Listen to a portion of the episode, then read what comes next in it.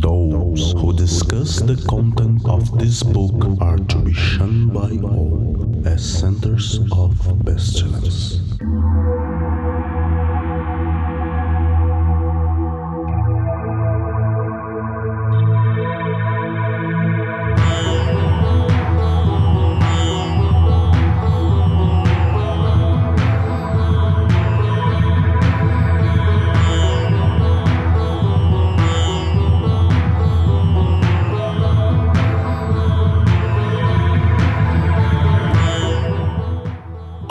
Crianças do abismo! Está começando mais um Foco de Pestilência, o seu podcast sobre magia, iluminismo científico e outras esoterices. Eu sou o Flávio Watson e hoje estamos aqui para falar daquele que veio para nos salvar daquilo que ele vai fazer se a gente não concordar com ele primeiro.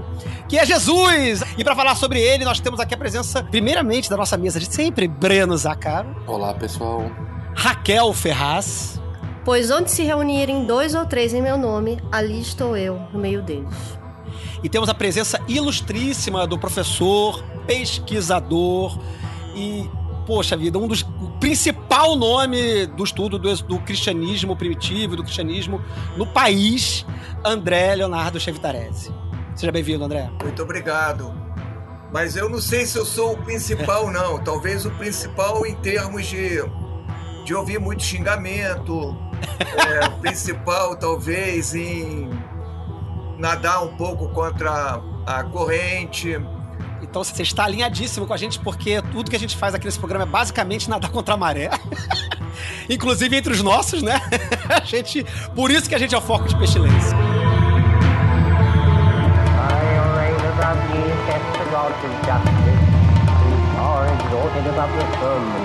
I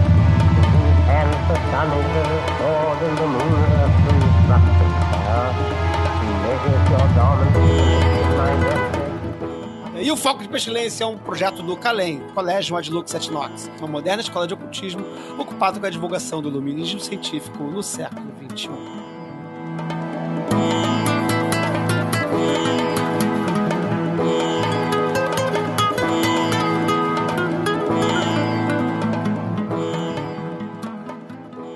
Mas antes, vamos com os nossos recadinhos do Calem. Primeiramente, agradecendo a todas as colaboradoras e colaboradores que seguem apoiando o podcast, mantendo o nosso programa no ar, mesmo aí, meio variando na frequência de vez em quando. Esse ano tá difícil, galera. Esse ano tá difícil, mas mesmo assim, a gente agradece a todas e todos que continuam apoiando a gente, a manter o site, a manter a edição da Meg, manter os nossos recursos online de pé. Né? Mas se você não pode colaborar financeiramente, não tem problema, colabore é, divulgando, compartilhando o programa, indicando para seus amigos, falando que a gente é meio doido, mas que a gente é legal, que o conteúdo é interessante. Afinal, se vocês estão com a gente aqui até hoje, é porque alguma coisa de bom deve ter aqui, né, galera? E você também pode apoiar usando lá as caixinhas de perguntas e mensagens do Spotify, que já está disponível há algum tempo. A gente tem recebido várias mensagens lá. Quem for no último programa vai ver que já tem umas, alguns comentários ali, alguns elogios. A gente agradece muito a todos vocês que estão aí dando, gastando um pouquinho do seu tempo para mandar uma mensagem pra gente. Muito obrigado. E você aí que ainda não conhece esse recurso, vai lá e aperta o dedinho para mandar um recado pra gente. E claro, claro, a gente nunca pediu isso. E é, mas é sempre bom pedir, né? Dê aí as cinco estrelas, favorite o podcast, assine ele para poder ficar recebendo notificações nos seus aplicativos e assim vocês não vão perder nenhum programa. E quem quiser apoiar financeiramente é só chegar lá no catarse.me barra foco underline de underline pestilência e a partir de cinco reais você pode fazer a sua parte financeira para deixar esse programa no ar, sendo entregue para todos vocês. É um, é um, um cafezinho, nem, acho que nem é um cafezinho hoje em dia, tá tudo tão caro, o café tá custando uma fortuna. Mas você pode ajudar a gente lá a partir de cinco reais lá no catarse.me barra foco underline de underline pestilência. Bom, é, enquanto ao calendário, nós temos agora, neste final de semana em que esse programa está indo para o ar, hoje o programa está indo para o ar, acho que hoje, dia 4 de julho, neste sábado, no Rio de Janeiro, dia 8, e no sábado seguinte, dia 15, teremos o módulo cabalístico aqui no Rio de Janeiro. O módulo cabalístico, ele envolve um estudo prático e é meio que um workshop de cabala para a gente ficar integrado com alguns conceitos que são essenciais para a prática da magia cerimonial contemporânea. Né? Então, é recomendado a todos que têm interesse não só na prática mágica, como esse parte peculiar, esse conhecimento peculiar da cabala esotérica.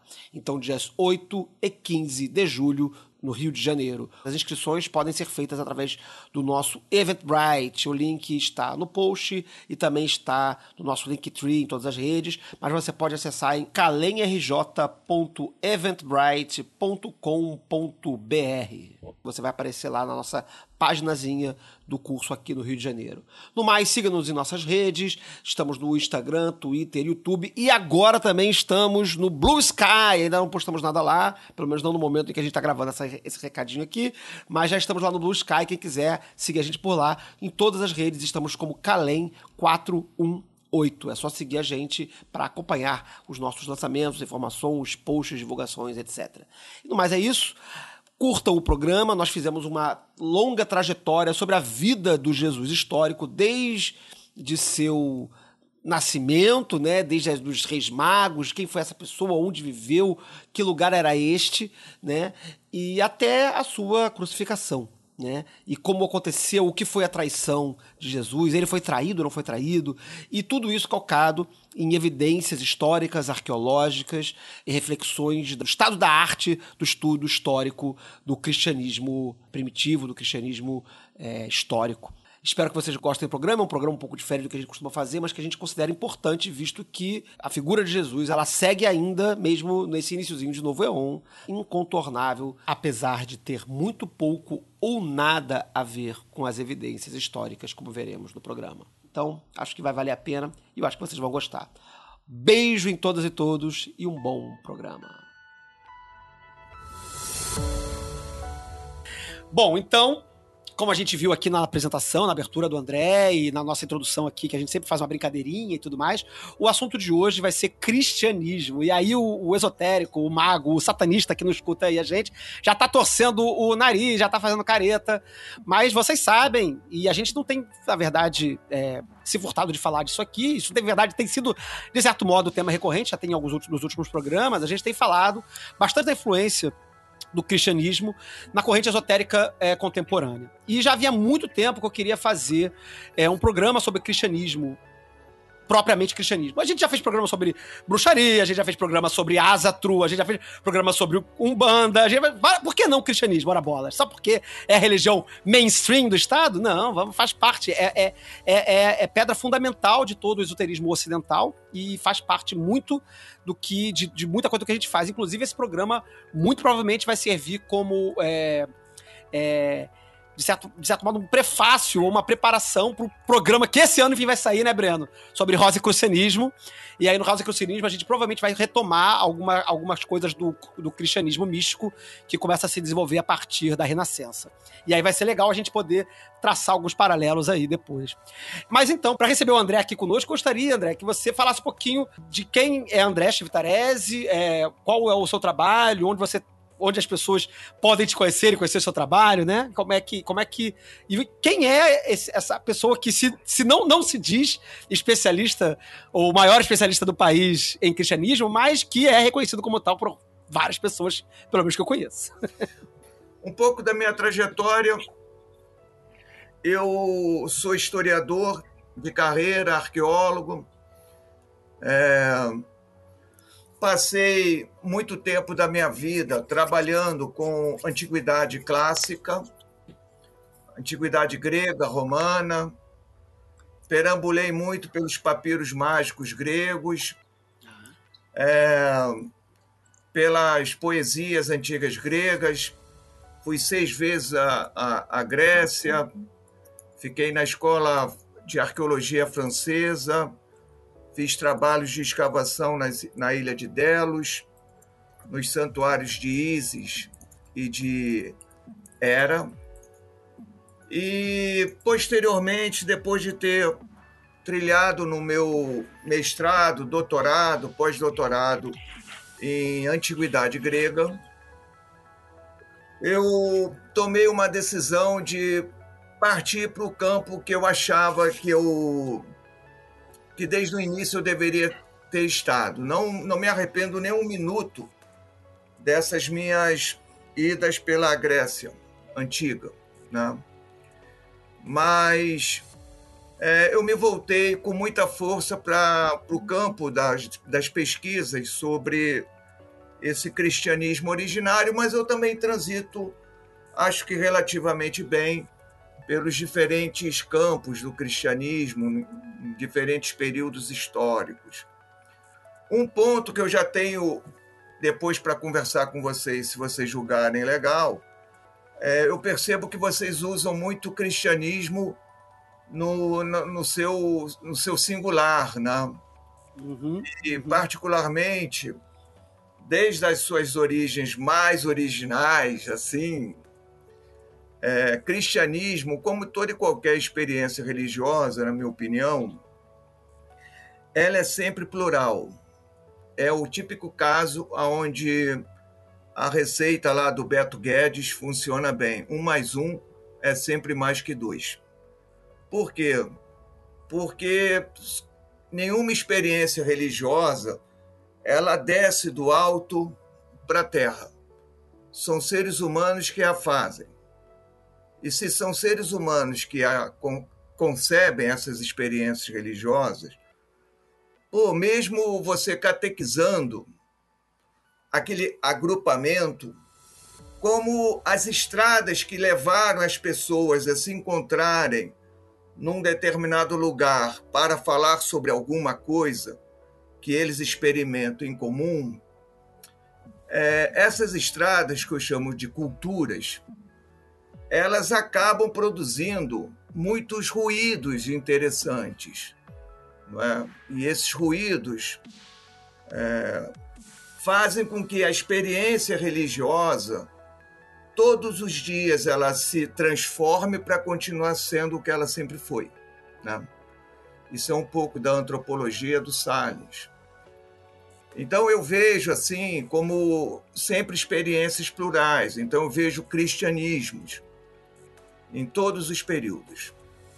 Quando eu mandei a pauta, não sei se a Fabiana enfim, a Fabiana, que foi a pessoa que eu. que está assistindo a gente sair do backstage aqui, enfim, já falei o nome dela. Mas quando eu mandei a pauta para Fabiana, o primeiro item da pauta era, né? É, o que é cristianismo e entre parênteses, cristianismos. Eu já, já, já na pergunta de abertura, né, que, que é uma pergunta obviamente desafiadora, né, o que é cristianismo, logicamente é, é uma pergunta que renderia né, um programa em si, né, mas já, já partimos aqui já, já dessa, dessa pluralidade, né? A gente já, já teve. A gente aqui é mais sagaz do que, do que a gente parece. E a gente já tinha essa, esse debate aqui de que dessa pluralidade da especialmente o cristianismo primitivo, né? Quer dizer, não, é, hoje, se hoje já é plural, né? Temos denominações e, enfim, dissidências, igrejas, no início não, não seria diferente também, né? Mas então, já pensando nessa própria pluralidade do que é o cristianismo, né? O que, o que é o cristianismo? O que, o que foi e se tornou o cristianismo? Né? Como se pode conceituar estes cristianismos? O que eles têm em comum para que todos tenham esse, eh, sejam arregimentados desse plural aí, cristianismos? Né? É, eu, de imediato, eu diria assim: a gente precisaria percorrer muitos e muitos e muitos quilômetros para ver a transição de um pequeno movimento judaico se transformar paulatinamente em alguma coisa diferente do próprio judaísmo, que é aquilo que nós chamamos de, de cristianismo, né? entre aspas aí. Então, o, o ponto de partida é um judeu camponês Quer dizer, um judeu que nasceu, viveu e morreu como judeu, Jesus. Não é? É, esse indivíduo ele vai ter aí algumas, algumas trajetórias interessantes daquilo que a gente hoje, do ponto de vista arqueológico, pode conceber do que era Nazaré no século I, uma mísero, mísera aldeia entre 300 a 500 indivíduos, é, praticamente todos analfabetos, incluindo o próprio Jesus, é, pela cultura material encontrada em Nazaré, que são é, fragmentos de de cerâmica, mas também, em muitos casos, de pedra, que são vasilhames usados para a produção de alimentos. É, esse material vem de uma aldeia chamada Kefar, que é aldeia em hebraico, Kefar Hanania, não é? a aldeia de Ananias. E ela, é, a produção desses potes, materiais, utensílios domésticos, é, denuncia é, uma, uma típica aldeia judaica conservadora em termos dos costumes, seguindo a lei e alinhada ao Templo de Jerusalém. Então, de, de Nazaré não esperaríamos absolutamente ninguém muito diferente de um judeu com aquela cabeça conservadora, com aquela cabeça muito alinhada ao Templo de Jerusalém. Então, algo acontece nessa trajetória de Jesus, é, na própria experiência de vida, que vai fazer com que ele é, seja hoje, dois mil anos depois, tema de discussão. E o que, que acontece é algo que a gente pode observar. Por exemplo, para não tomar muito tempo aqui, é, o encontro dele com um cara que tem uma, uma, uma experiência no cotidiano, uma experiência não é, com os meios mais populares, que é o seu mestre, João cognominado de Batista, João Batista. Né? E, e ali há algo de extraordinário, é? porque se toma mesmo como uma experiência histórica. É, um, um judeu com esse quilate de ser um conservador, indo ao encontro do seu mentor, o João cognominado Batista, e vai viver uma experiência batismal ali, é? E ele vai ter o que nós chamamos hoje um estado alterado de consciência. Se durou um segundo, se durou 40 dias, 40 noites, isso não é tão significativo. O que importa para os seguidores desse tal Jesus é que ele, nessa experiência estática que ele tem, pós-batismal, é? ele vai derrotar o seu arquirrival Satanás. Não. Então, isso é o ponto mais importante. Essa é a, é a linha-chave básica que também o convence de que ele tem algum papel a desempenhar no plano divino. E João o Batista, ele fala muito de uma figura que em grego é o esquiróteros. É aquele mais forte do que eu está para vir. Então o machado já está posto sobre a no, na árvore, né? E aquela planta que não produz bons frutos, bom, vai ser cortada. E isso tudo é o papel que esse alguém mais forte do que ele vai desempenhar. É, um, é uma figura divina, nós não entendemos exatamente quem é essa figura, mas é um ser angélico, é um ser celestial. E Jesus discorda disso. Ele entende que ele é quem tem que realizar algo de especial e algo de, de divino. É? E isso ele fará. Então, logo João é preso e assassinado por Herodes Antipas, há uma dispersão do movimento. E é só nesse momento que nós vamos ver Jesus se deslocando de uma região chamada Pérea e indo de volta para Galiléia, mas não mais para Nazaré. Ele vai para Cafarnaum. E ali ele instaura o reino de Deus. E esse reino de Deus está é, tá pautado em quatro pilares muito clássicos. é? sempre em oposição a Roma, porque política, religião, economia, cultura, essas coisas não são separadas.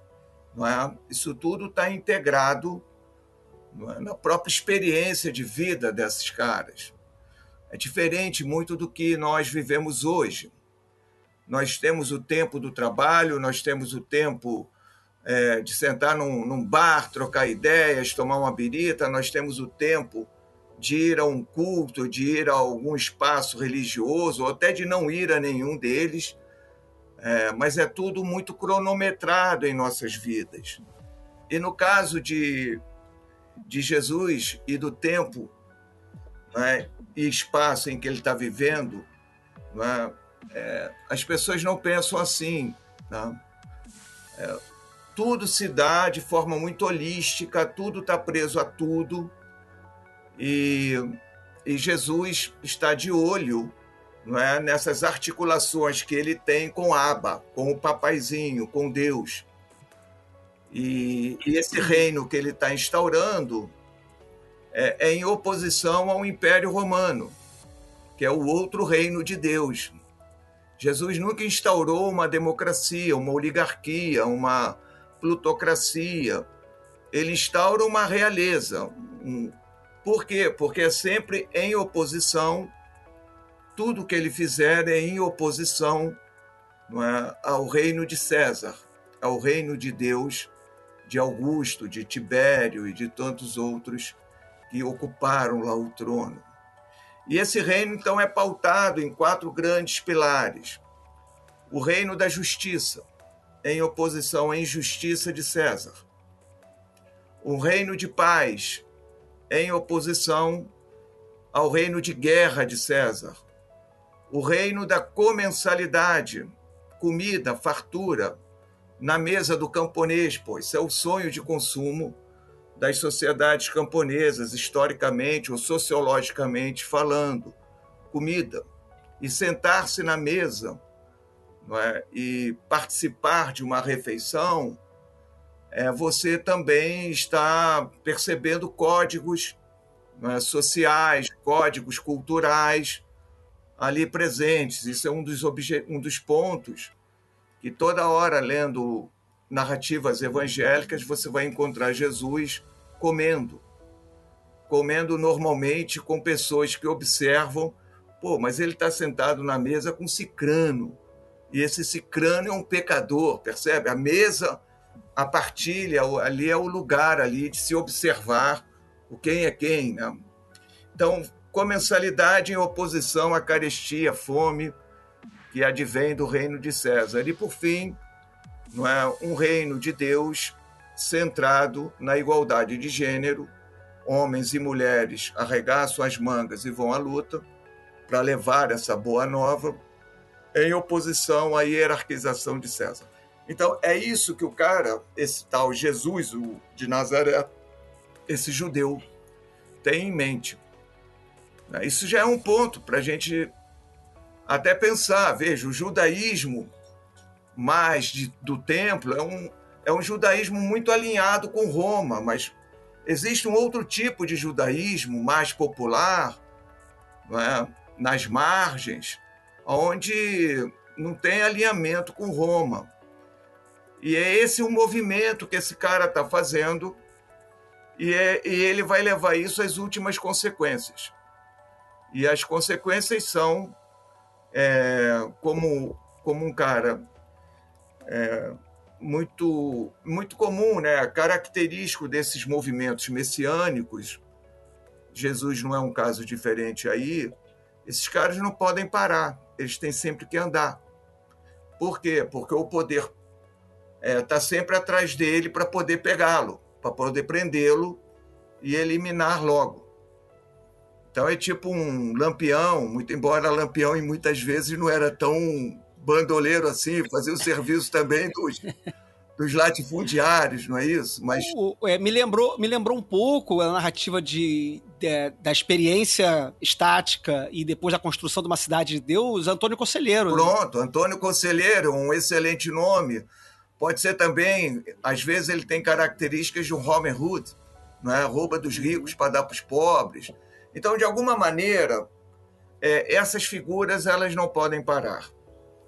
E no momento que Jesus está perambulando, ele nunca entra em cidades, nunca. Você nunca vai vê-lo andando em cidades de grande, médio ou pequeno porte. Esse cara está sempre em vilas, está sempre em aldeias. Por quê? Porque ele ali é mais um entre tantos. Né? Então não se tem como capturar. O único momento em que ele vai para uma cidade é o momento que ele vai ser preso e a prisão é não tem julgamento, não tem coisa nenhuma. O julgamento é teologia. Então esse cara é pego e quando os amigos perguntam cadê Jesus, porra, tá ali, ó, na cruz, né? Então rapidamente foi crucificado e isso a gente pode datar com uma certa segurança é, na primeira metade dos anos 30 do século I. Então essa é a trajetória desse cara né? um camponês analfabeto é, que creu que tinha alguma incumbência divina e até o último momento, dentro dessa sua crença, ele também imaginou que Deus pudesse intervir. Mas Deus devia estar dormindo e deixou. É isso. ah, é a parte que os crentes ficam ficam doidos. É, Raquelzinha ou, ou, Breno, vocês querem fazer alguma pergunta? Sim. Querem levantar alguma coisa? Algumas. Tem um, hum. todo um debate. Como você é historiador, acho que você poderia dar um certo contexto para nos dar uma iluminada. Tem um debate né, disso de Jesus ser uma pessoa humilde, mas ele era carpinteiro, então ele teria uma função dentro mais especializada. Então, dentro do contexto da época, porque tem essas duas dinâmicas, né? Se ele era uma pessoa com mais ou menos grana, e, ou qual era o contexto histórico, porque a gente não sabe muito sobre os ofícios da época e como que a gente vê com nossos olhos de hoje em dia. Então, se dar uma luz, assim, de como é que eram essas pessoas dessa época para ajudar cada um ter a sua própria opinião, nos ajudaria muito. Isso. Então, quando a gente olha para essa arqueologia de Nazaré, é, o, a, o próprio, a própria paisagem de Nazaré já permite o arqueólogo a se deparar com perguntas muito clássicas. Não é? É, Nazaré tem um pouco de planície, portanto, é, um camponês pode viver e deverá viver daquilo que vai plantar e colher. Nazaré é uma, uma, uma paisagem é, com muitas pedreiras, portanto, um trabalho que muitos nazarenos, no contexto histórico de Jesus, foram trabalhar em pedreiras. É? E Nazaré praticamente não tem árvores. Árvores no sentido de produzir é, um grande ofício de carpinteiros, né? Então, há de se ter um certo cuidado, porque quando essas informações sobre a infância de Jesus começam a ser produzidas, é, toda a geração que conheceu Jesus já estava morta, toda. Então já não se tinha mais condições de se perguntar a testemunhas oculares é, quem era Jesus, o que ele fazia, etc. Tal, é? Então esses dados estão irremediavelmente perdidos. Então dois autores anônimos, mas a tradição legou os nomes de Mateus de um lado e Lucas do outro vão produzir as chamadas narrativas da infância de Jesus. É? E essas narrativas elas são marcadamente é, mitológicas, elas cumprem um papel teológico não é? de anunciar que aquele que, que está vindo é alguém com todas as credenciais. Então, não, não titubeiem. Se vocês estiverem lendo uma documentação e nela mencionar genealogia, a última coisa que vocês têm que fazer é acreditar na genealogia. Né? Salvo se for ali da família do, dos príncipes de Mônaco, dos czares russos, mas pessoas simples, e até não tão simples, mas basta olhar a vida de cada um de nós, né? tentem é, montar as suas respectivas árvores genealógicas, tanto do lado paterno materno, e vejam se vocês conseguem ultrapassar é, a quarta geração, é, o seu tataravô, por exemplo. Quando começa a chegar ali, as coisas já começam a embaralhar. Então, Jesus tem uma imensa árvore genealógica, tanto em Mateus quanto em Lucas, mas no sentido de mostrar que ele descende de Deus, no caso de Lucas, né, filho direto, e no caso de Mateus, ele descende de Abraão. Né? Então, são coisas muito para mostrar: esse cara aí é o esperado, é o aguardado, ele tem um pedigree, percebe? Então, isso são ficções. Então, de Nazaré, o que a gente pode e deve fazer é confiar muito no que a arqueologia tem a dizer. Eu acho que os primeiros grandes trabalhos sobre Nazaré estão saindo agora. Ó. Esse é um deles, chamado é, Nazaré Bizantina e do período romano e o seu interior, o seu, o seu território. Isso é um trabalho de 2020, levou em média quase 18 anos entre o trabalho de campo até a redação final né, ser publicado em 2020, é de um cara de um inglês chamado Ken Dark. Então, é, não se tem muita informação para Nazaré enquanto um lugar que se produz carpintaria.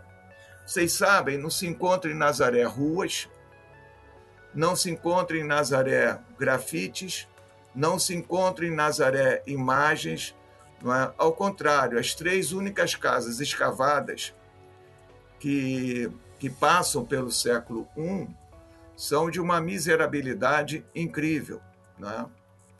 Uma pequena área que nós chamaríamos ali um pequeno pátio, entra uma pequena sala e o quarto. No pátio fica o que nós chamaríamos o fogão ficaria o espaço ali da alimentação. Então são lugares miseráveis e dificilmente precisariam de um carpinteiro para produzir móveis. Né? Gente, mas é, André, que maravilhoso você falar da genealogia e dizer desconfiem da genealogia, tipo, porque é uma das coisas que é mais forte, assim, a ideia de que ele vem de Davi, a ideia que ele, que ele vem dessa linhagem real. E até hoje, assim, o povo fica numa fanfic danada do que aconteceu com o sangue de Jesus agora. Ele tá na França, ele tá onde? e é maravilhoso vir você, historiador, vir quebrar com tudo, assim. E, assim, eu fiquei até pensando, assim... É... E é doido, porque a genealogia de Jesus, ele não viria pela família, é, de Maria, né? Ele vem para falar do, do, do, José, que não é pai, porque Deus é pai. Então, assim, muito maravilhoso, André. Muito obrigada. De nada. Eu queria recuperar uma coisa que você falou lá atrás, André, que me, me marcou na parte da, da, da, da, criação do Jesus, né? do surgimento do Jesus, né? Que é, é essa experiência batismal, né? Com, com João e que pro, pro, produz uma espécie de experiência, provavelmente uma experiência estática, né? Que, que torna ele. Que, que traz a ele a ideia de, de uma missão, né? O que não é algo é, exatamente raro, inclusive até os dias de hoje, né? A gente conhece contemporaneamente diversas histórias de pessoas, como eu falei, Antônio Celestino, o Antônio Conselheiro, né, também teve sua experiência estática e teve uma revelação e construiu a sua própria cidade, também em confronto ao Estado, também em confronto, né, e acabou, né, também metralhado. Né? Mas o que me chamou mais atenção nessa história não foi o caso exatamente da, da experiência estática, que, que em si é incrível, mas não é exatamente exótica. O que me chamou atenção foi o fato de que a conversa dele de, de Jesus com, com João, é, é, é, João Batista dá a ele uma, uma mensagem, uma revelação desse ser, dessa coisa, e Jesus diz: Ah, não, discordo. Eu acho diferente. E resolve fazer outra coisa, né? Quer dizer, pelo que eu entendi da narrativa, ele discorda de uma certa revelação de João Batista. É isso que acontece? De uma certa transmissão que João Batista faz dessa, dessa, dessa entidade, desse anjo, dessa coisa que vem. Pode parecer assim um tanto quanto estranho, né? Porque dois mil anos depois, é, a narrativa que vence é a narrativa de Jesus, não uhum. a de uhum. João Batista. Tudo que fica uhum. de João Batista é que é, ele não era sequer digno de atar as sandálias de Jesus, não é? Então é um pouco estranho essa relação de, de Jesus ter um mentor, não é?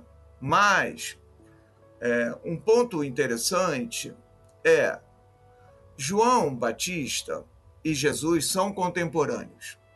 São absolutamente figuras contemporâneas. Eles não são parentes. Né? A ideia de Maria ir à casa de Isabel é? e ter aquela saudação, aquilo tudo, de novo, nós estamos lidando com documentos muito tardios. Por isso que teólogos, de uma maneira geral, não gostam de historiadores. Né? Porque para eles, os evangelhos são palavras reveladas. Para o historiador, são só literaturas. Né? E, e essas literaturas, divididas em gêneros literários, elas, quando estão muito distantes do objeto que estão, estão falando, a gente pergunta por documentação, por fontes, etc. Tal. Né? Então, o estranho é o que é histórico no Batista? O batismo dele é de remissão de pecados. Veja, só foi ter com João, cognominado Batista, quem era pecador. Então já existe uma contradição aí, que os autores cristãos precisaram resolver, né? Porque se o que faz Jesus sair de Nazaré, pegar uma estrada, que é sempre perigosa, e ir ao encontro do Batista, é para ouvi-lo e ser batizado. Mas se Jesus, desde o seu nascimento, é alguém que já veio selado para ser o Todo-Poderoso, como entender que nessa trajetória ele, ele vai se submeter a um batismo de remissão de pecados? Porque o batismo do Batista é assim: arrependei-vos, pecadores, porque o reino dos céus está próximo. Entende? Então, esse, essa é a mensagem. A segunda mensagem é: por que, que vocês têm que se arrepender? E não mais voltar a pecar? Porque o esquiróteros, aquele mais forte do que eu, está para vir. Em nenhum momento é dito Jesus. É a literatura cristã quem irá tecer, não é? Porque você não tem a literatura do Batista sendo produzido. O que foi produzido é a literatura que fala de Jesus. Então, é, 100 anos depois, você ainda está falando do Batista. Portanto, existe uma memória incômoda que precisa ser resolvida. Então, como é que se começa a consertar isso? Bom, eu não posso negar que Jesus foi batizado por João. Esse é um dado histórico. Mas se tem um dado, que é a teologia respaldando a fé. No ato do batismo, o céu se abriu e ouviu-se uma voz: Este é meu filho bem-amado, a quem me comprazo. Isso é teologia. Uhum. O elemento histórico é Jesus aceitou ser batizado e um batismo de remissão de pecados. Então, se eu estou falando isso dois mil anos depois, no século I, quando missionários de Jesus iriam lá levar a mensagem dele, algum gaiato falava assim: Eu estou sabendo que o Batista batizou João, é, Jesus. Mas se o batismo era de remissão de pecados, onde está escrito na Torá? Onde está escrito nos profetas? Onde está escrito nos livros históricos judaicos é? que, o, que o Messias deveria aceitar um batismo de remissão de pecados? Percebam? Então, isso a, a literatura vai arrumar, vai construir. Do ponto de vista histórico, o grande candidato messiânico era o Batista. Uhum. Por isso foi morto. Ato contínuo, o movimento do Batista continua, mas um desses discípulos se desloca do seu movimento originário e vai seguir uma vida solo e vai ter, vai ter discípulos também. E esse cara é Jesus. Ou seja, o, é, é, é, o cristianismo ele não só nasce entre aspas ou não, de uma dissidência do judaísmo, mas de uma dissidência de uma dissidência. Isso. Porque você está lidando. Né? Já, já, é uma dissidência de um judaísmo de borda, né? Já não, não é um judaísmo core, né? Já é um, é um judaísmo já de, de, de, borda, já fringe, né? Que já tinha suas próprias escatologias ali. E aí Jesus fala: não, vou, faz, vou, vou além, vou, vou transgredir mais. Isso. Mas isso não é uma coisa consciente, né? Sim, Do sim. tipo uhum. maquiavélico. Essas uhum. figuras são muito. Porque nós estamos num campo é, onde a dimensão é toda holística. Uhum. Percebe? A doença que, que afeta o meu pulmão, a dor de dente que eu tenho, a dor de cabeça que não passa, a dor no estômago que também não passa, isso não é, é resolvido no campo da holística, onde alguém mandou não é um, um olho grande sobre mim, mandou uma inveja. São lutas muito espirituais entre forças que tensionam o universo.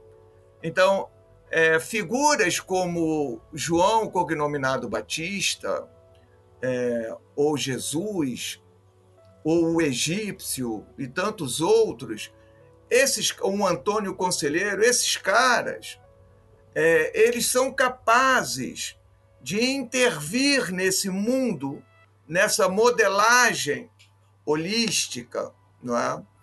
e operarem pelas suas exusias, pelas suas potências, eles são capazes de operar é, verdadeiros sinais, entende? Portanto, o que é uma narrativa de milagre, se não a capacidade, por exemplo, de Jesus de intervir nessa imensa teia de aranha, não é? E resolver pontualmente uma questão de um sujeito que não enxergava, percebe? Então, é, para esses caras, nada é maquiavélico, não é? é nós estamos ali num, num universo, num momento é, de, um, de, um, de um modelo muito antropocêntrico. Todas as divindades do universo passam pela Terra. Todas. Todas. Diferentemente, não sei se você se eu ouvi direito, mas você fala de um iluminismo, não é isso? Esse essa palavra, essa palavra dá uma complicação. É, né? porque ele é exatamente o ponto de virada, não é? Quer dizer, é a implosão do paradigma antropocêntrico, não é? E a construção de um novo paradigma. Um novo paradigma onde o centro do universo não é o planeta Terra, nem o ser humano o, o novo paradigma é próximo ao Sol. Então, essa é a modelagem de Copérnico, não é? E a gente chama ali de um heliocentrismo. No momento que se desloca isso, essa, esses portais que permitiam não é, seres divinos se encontrando com humanos E isso vale para os politeísmos, isso vale para os monoteísmos, que são muito posteriores às próprias experiências politeístas. É, isso acaba. Isso acaba. Quer dizer, você agora precisa fazer um enorme exercício para demonstrar que esse mundo metafísico ou que o universo é composto de forças holísticas. Né? Então isso é muita atenção. Mas na época de Jesus, de João Batista, que nada. Né? Quer dizer, existem forças sim, esses caras. Pô, olha só, João usa uma palavra que é belíssima, chamada metanoia. Hum. Né? Quer dizer, você, quando é batizado por ele, você deve viver a metanoia. Sair do ponto zero e chegar ao ponto 180. Quer dizer, você tem que mudar. Essa é a historinha que aparece lá dos Reis Magos. Aquilo não é uma história no sentido factual. Né? Os magos chegam a Jerusalém, vão procurar Herodes. Herodes diz: Olha, a gente não sabe onde esse cara nasceu, esse tal rei, esse tal Jesus. Os magos têm um sonho, olha, isso tudo é divinatório, né, cara? É essa, esses elementos holísticos. E são aconselhados a irem lá em Belém. Isso, a gente não está falando de história, história, a gente está falando de mito. Né? Uhum. Chegam lá, encontram o recém-nascido, entregam presentes e em sonhos são aconselhados a seguirem por um outro caminho, para evitar de irem voltar a Herodes, etc. Bom, mas isso é metanoia. Quem conhece verdadeiramente Jesus não pode voltar a trilhar o mesmo caminho. Por isso eles não voltaram pelo mesmo caminho. Veja, o cara conta uma história para você. Se você não tiver atenção aos códigos que estão sendo aplicados, você crê que de fato três magos, ou quatro magos, ou quinhentos magos montados em camelos chegaram, perguntaram a alguém: Olha aí, onde é que está Jesus? Eu sei lá quem é Jesus, pô. Aí o cara, bom, então em sonho se revelou, eles vão lá, encontram e vão embora por um outro caminho. Isso é metanoia. Isso é mudança de vida, de comportamento. Essa, essa experiência, ela perpassa todas as experiências religiosas. Todas. Todas. Sem muita explicação, um indivíduo, não é? Está é, andando pela rua, se depara observando alguma coisa, e daquela coisa que ele está observando, ele entende que tem um chamado para ele. E vai embora atrás daquele chamado e vai viver essa metanoia, essa mudança radical de vida, não é? Então isso é muito comum e muito próprio, especialmente nesse ambiente mais antropocêntrico, menos no nosso, mas mesmo no nosso, não é? é essas coisas acontecem com muita com muita é, recorrência. Ocorrência, exato. Breno, você queria falar uma coisinha, né? Não, não, tá já foi no meio do caminho. Era mais. É, assim, aspas, você já. O que eu ia falar das aspas, você já emendou lá naquela hora, então. Super. Mas assim, ó, vamos ver se dá um outro ponto. Então, no que a gente tá falando de missionários do primeiro século, é quase. Eu, o que eu escuto é quase que o cristianismo. Quem tá chamando de cristianismos, né? É quase que há o movimento até pré a figura de Cristo, né? Que é, tem um gerúndio ali até, até chegar no cristianismo que a gente conhece hoje em dia, né? Tem um entre Ju, um cristianindo. Tem um cristianindo, é, tem um cristianindo. é, entre o processo, é, ele é lento do transformar a figura de um judeu camponês chamado Jesus em Cristo e de Cristo em Deus, isso é um processo que vai levar, em média, é, três séculos. Né? Uhum. Então, precisaríamos esperar os chamados Concílio de Nicéia, 325 e o concílio de Constantinopla, né? já no final do século IV, já com Teodósio I, para que essa divindade de Jesus é, seja toda ela revelada. Não quer dizer com isso que autores individuais é, tiveram essas percepções. Um, uma comunidade é, que a gente chama de joanina, muito embora esses, esses nomes, Marcos, Mateus, Lucas, João, sejam nomes dados no, no, no século II, ah, os autores desses chamados evangelhos nós não conhecemos, não sabemos quem eles são, mas é, essa tal comunidade joanina derivada do autor do evangelho de João, é, ela tem na, na, na, sua segunda edição, que é o, o, Evangelho de João, tal qual nós conhecemos ele hoje, é? É, você tem um prólogo que abre assim: ó, no início era o Verbo, o Verbo estava diante de Deus, o Verbo era Deus. Então, essa ideia de Jesus ser Logos, e esse Logos, na segunda oração, então no início era o Verbo, o Verbo estava diante de Deus, você também pode traduzir por o Verbo refletia Deus. É como se você olhasse no espelho e não se visse, visse uma outra pessoa. Então, não é? no início era o Verbo, o Verbo estava diante de Deus, logo, o Verbo é Deus. Né? Porque há uma, uma perfeita simbiose entre uma figura e outra. Então, isso você está tá sendo produzido é, entre o ano 130 e 150 do século II.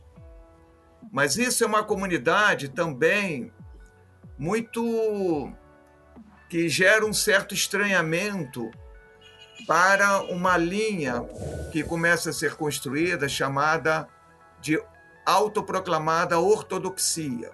Né? A própria ideia de ortose, de ortose mais doxa, já é estranha, né? uma verdade reta. É o que os, os, os dentistas fazem, né?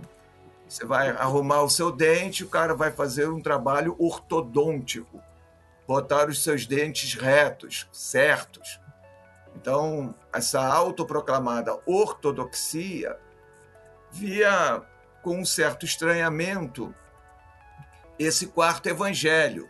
O quarto evangelho impactou profundamente é, todo um tipo de cristianismo é, chamado gnóstico.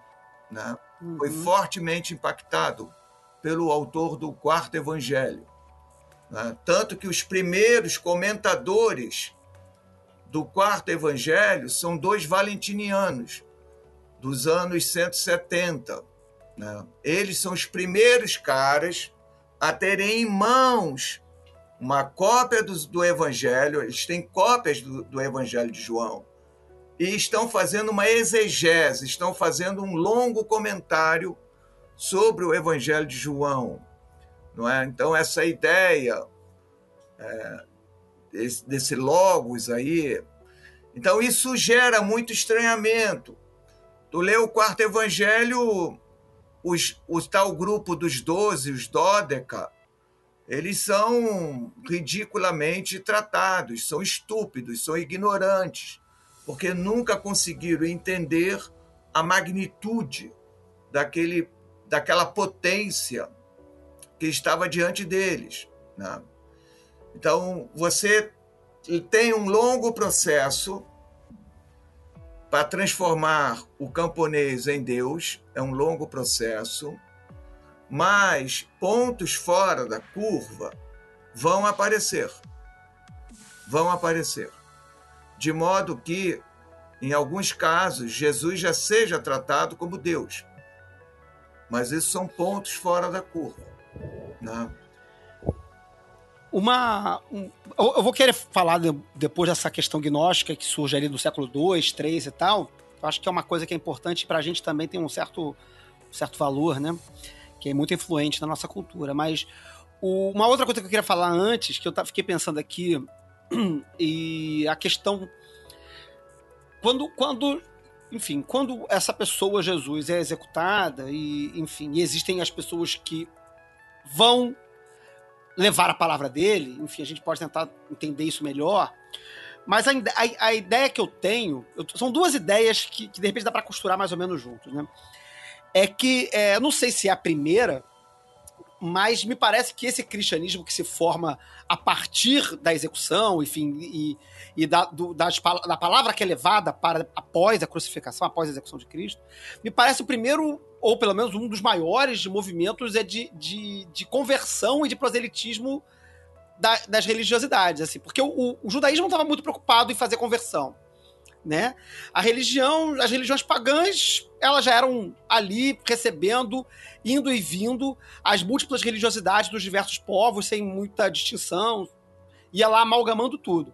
Me parece que esse cristianismo, com a, com a preocupação dele de levar a palavra e converter, é a primeira religiosidade, ou pelo menos a primeira religiosidade de, de, de, desse período, que se preocupa com a com a, a conversão do outro, né? Em trazer a pessoa para dentro do rebanho, porque fora do rebanho não tem salvação. E aí isso que me leva à segunda pergunta, quer dizer, seria o cristianismo uma, uma, o, o inventor do, do, da, da, conversão, né? Da, de você converter? E dois, a conversão parece ter um, um papel importante, porque, embora eu nunca tenha lido isto desta forma, o cristianismo, que se vai se consolidar a partir do que, do, né, posteriormente, é uma religião apocalíptica.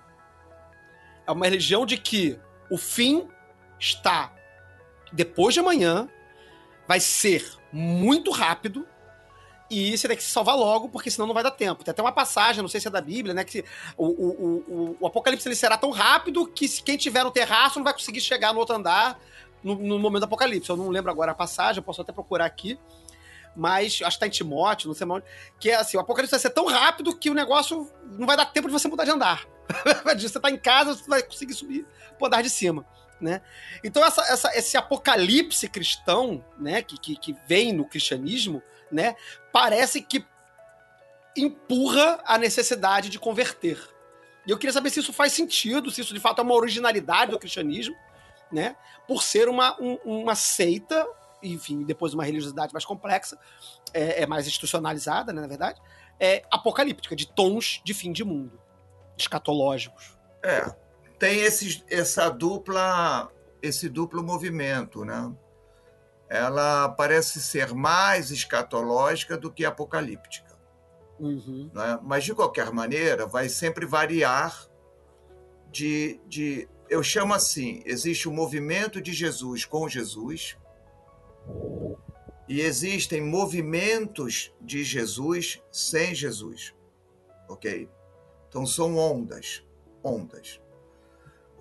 O primeiro aspecto que eu acho que a gente precisa é, observar e também abordo de maneira muito, muito rápida é o seguinte: a nossa espécime não traz no seu, no seu DNA qualquer referência religiosa. A nossa espécie tem 300 mil a 250 mil anos. Homo sapiens. As primeiras referências concretas, advindas da cultura material, não de textos, porque os textos são sempre posteriores. Mas, do ponto de vista da materialidade, as mais antigas referências de monumentos, de, de espaços consagrados a divindades. Parece até um pouco Raul, né? mas tem aí entre 9 a 10 mil anos, contando os nossos 2 mil. Tá certo? São 2 mil mais 7 a 8 mil anos. E se dá ali naquele contexto de Turquia, de Síria, aquele ambiente que em muitos casos a gente chama ali de Mesopotâmia. E essas experiências Veja, eu não estou falando de livros, eu estou falando de prédios construídos. Ok? Então tem em média 10 mil anos. Então reparem que é um fosso entre o aparecimento da nossa espécime e as primeiras referências reais, concretas, é, de, de se ter uma construção voltada para um fim que nós podemos atribuir como sendo religioso. Tem 10 mil anos, de 9 a 10 mil anos. Então não está no nosso DNA. Logo, toda e qualquer experiência religiosa que já existiu, que existe e que existirá, advém do ambiente da cultura e não fora da cultura. Percebe? É mais fácil, por exemplo, nascer um cristão no Brasil do que nascer um xantoísta, né? do que um hinduísta. É a cultura quem determina essas, essas coisas. Dito isso, eu passo uma segunda questão também, sem grandes aprofundamentos. As mais antigas experiências religiosas que se tem notícia são as politeístas de âmbito local, né, que atendem especificamente às formações dos primeiros estados. Então, é algo muito próprio de um ponto específico da Mesopotâmia, um ponto muito próprio e específico do contexto ali da Península do Sinai, do caso do Egito, um caso muito específico, pontual, por exemplo, andando nessa cronologia é? para os casos aqui da América do Sul, da América Central. Então, são divindades politeístas de âmbito local. O... As experiências politeístas de âmbito para além do espaço local, compreendendo alguns territórios, é, elas são já mais tardias. Mas reparem, eu não estou falando de monoteísmo. Né? Estou falando de politeísmos. O monoteísmo é algo que está presente na nossa espécie é, no último milênio anterior, quer dizer, a, antes de entrarmos na Era Comum, naquele milênio que compreende ali 600, 700 anos. É, então, tem 2.700 anos. É uma experiência muito, muito nova, muito moderna. Né? Nós temos uma experiência politeísta no contexto do Império Persa, nós temos é, monoteísta no Império Persa, nós temos uma experiência monoteísta no caso judaico, principalmente com os macabeus, porque havia tensão entre se adorar o Deus do alto em qualquer lugar. Quem dá a centralidade de Jerusalém são os macabeus, no século II, antes da Era Comum. Então vejam, tudo muito recente. Né? Os samaritanos, que eu insiro dentro desse grupo de hebreus, né? eles têm um outro lugar de se encontrar que é Jerezim, não é? dentro do território da Samaria, mas são monoteístas. Então, esse movimento de Jesus sem Jesus, que vai culminar no cristianismo, é? Nessa multiplicidade de experiências que nós chamamos de cristianismo, ele é algo novo, é uma experiência muito nova. Os monoteísmos, eles são muito recentes na nossa espécie, na nossa história. É bom a gente fazer esses exercícios, pois, do contrário, a gente acha que desde que o mundo é mundo, isso está aí. E não está. Uhum. Nós estamos vivendo um alvorecer de algo absolutamente novo, que é essa experiência monoteísta, de religiões monoteístas, impactando a nossa espécie. Né? E é claro que ela é produtora de enorme violência. Por que violenta?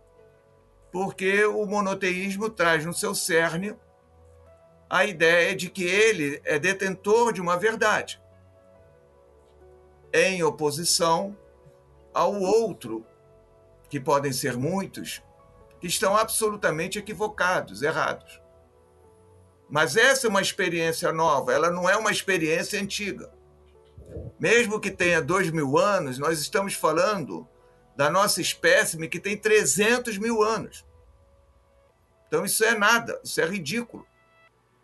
E se contar com o planeta Terra, a idade da Terra, é mais ridículo ainda. Então essas dimensões de temporalidade, elas precisam comparecer. Dito essas coisas, eu entro na questão do seguinte: o cristianismo é o único movimento, é o, é o, é o, é o, é aquele movimento que se encarregou de fazer proselitismo. Não, os monoteísmos fazem proselitismo. Uhum. São produtores de, de, de proselitismo. Uns mais, outros menos. Mas todos fazem. Todos, absolutamente todos fazem. O judaísmo fez. Né? Paulo, é, a gente lê lá a ideia da conversão de Paulo, não é? mas quem está escrevendo é um autor chamado Lucas Atos, já no ano 120, 110, 120. Ele é que está dizendo que Paulo né, é, se converteu. Mas Jesus era judeu, nasceu judeu, viveu judeu como judeu e morreu como judeu. Logo, Paulo, ele não precisava se converter para ser o que ele sempre foi. Ele era judeu, de nascimento, de vida e de morte. Paulo nunca irá dizer que ele é um cristão. Ele nem sabe o que é isso. Né? E veja, ele era prosélito. Porque ele pregava um proselitismo da urgência. Você tem razão. Hum, uhum. Quer dizer, é, um tipo de movimento de Jesus sem Jesus creu na segunda vinda de Jesus. Creu nisso. Isso não está no não está na, no movimento de Jesus com Jesus. Isso está no movimento de Jesus sem Jesus. Isso já é uma novidade. Isso não estava previsto lá em Jesus. Aliás, se Jesus é, tivesse tido oportunidade de tomar contato com o que fizeram com as suas ideias, ele nem teria condições de saber, porque ele desconhecia o grego. Então é um cara de fala aramaica e tudo que nós temos dele está em grego. Só isso já está produzindo é, signos, significados, referências totalmente diferentes e estranhas. Porque a linguagem é dotada de toda uma certa de todo um conjunto simbólico. Então, a simbologia que acompanha as palavras, ou as palavras que representam esses símbolos e significados lá no aramaico, é totalmente diferente daquela do grego. Então, Paulo é prosélito. Um tipo de movimento de Jesus sem Jesus, absolutamente judaico, é prosélito. Tiago, dito irmão de Jesus, era um judeu prosélito. Então, esses caras é, não, não, não, não, se tem uma caixinha, sabe? Uhum. Quando o assunto é experiência religiosa, é, nós somos muito criativos, muito criativos, extremamente criativos. Então, esse é um dado. Quem inventa o proselitismo não é o cristianismo, é o monoteísmo. Ele é quem inventa, porque ele tem necessidade de se impor com uma verdade única, absoluta. Percebe? Que não é tão, não é tão verdade nem tão absoluta, porque cada um diz uma coisa, cada um diz algo sobre. Agora. Eu até tinha. Só para fazer uma coisa que. Achei interessante uma coisa que você falou, e eu anotei aqui também na pauta, né? quando uma das primeiras coisas que eu, que eu, que eu rabisquei aqui quando eu tava pensando o início do cristianismo, enquanto cristianismo mesmo, né? Tipo assim, enquanto é, a coisa mais organizada ou, ou, enfim, estruturalmente proselitista e tudo mais, eu justamente coloquei uma pergunta assim, cristianismo ou paulismo? Né? Porque te, é, parece né, que, que justamente Paulo produz essa estrutura, né? Essa coisa que a gente vai estar mais familiarizado, né? Isso, isso já é por si só interessante. Por quê? Porque a gente, é, quando situa Paulo no contexto de Síria, Antioquia particularmente, quando a gente situa Paulo pelas andanças por território grego, né? então sírio de um lado, grego do outro, é? e um judeu de língua é, grega, você já está vendo aí é, já um diálogo do ponto de vista da cultura absolutamente extraordinário. Né? É um judeu que conhece a Torá, que conhece os profetas, que conhece os livros históricos, é, lendo tudo em grego. Lendo tudo em grego. Entendam bem o que significa isso. Eu costumo dar esse exemplo para os meus estudantes. Imaginem, nós falamos muito bem português, dominamos muito bem essa língua. E nós estamos recebendo é, colegas que estão vindo da França, né? Imaginemos, a gente também fala bem francês. E estamos andando com esses colegas por alguma rua do Rio de Janeiro. E de repente a gente se defronta com um outdoor, onde lá naquele outdoor está lá a figura do Saci Pererê. E esses colegas franceses vão nos perguntar: o que, que, é isso que está aí nesse outdoor?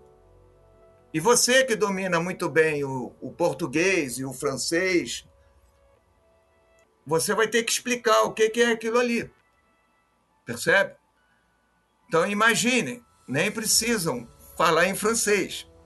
Imaginem vocês tentando explicar em português o que é o Saci Pererê. Entende? Eu diria, é um falo, é um pênis. É o que é o Saci Pererê para mim. É um sujeito de uma perna só, que tem uma touca vermelha na cabeça, que é travesso, ora se esconde, ora aparece, faz as suas travessuras. Mas escuta, para um cara ou para uns, uns amigos que, que são franceses, eles vão ficar espantados. Mas o que é isso? Entende? Então, é essa dinâmica da língua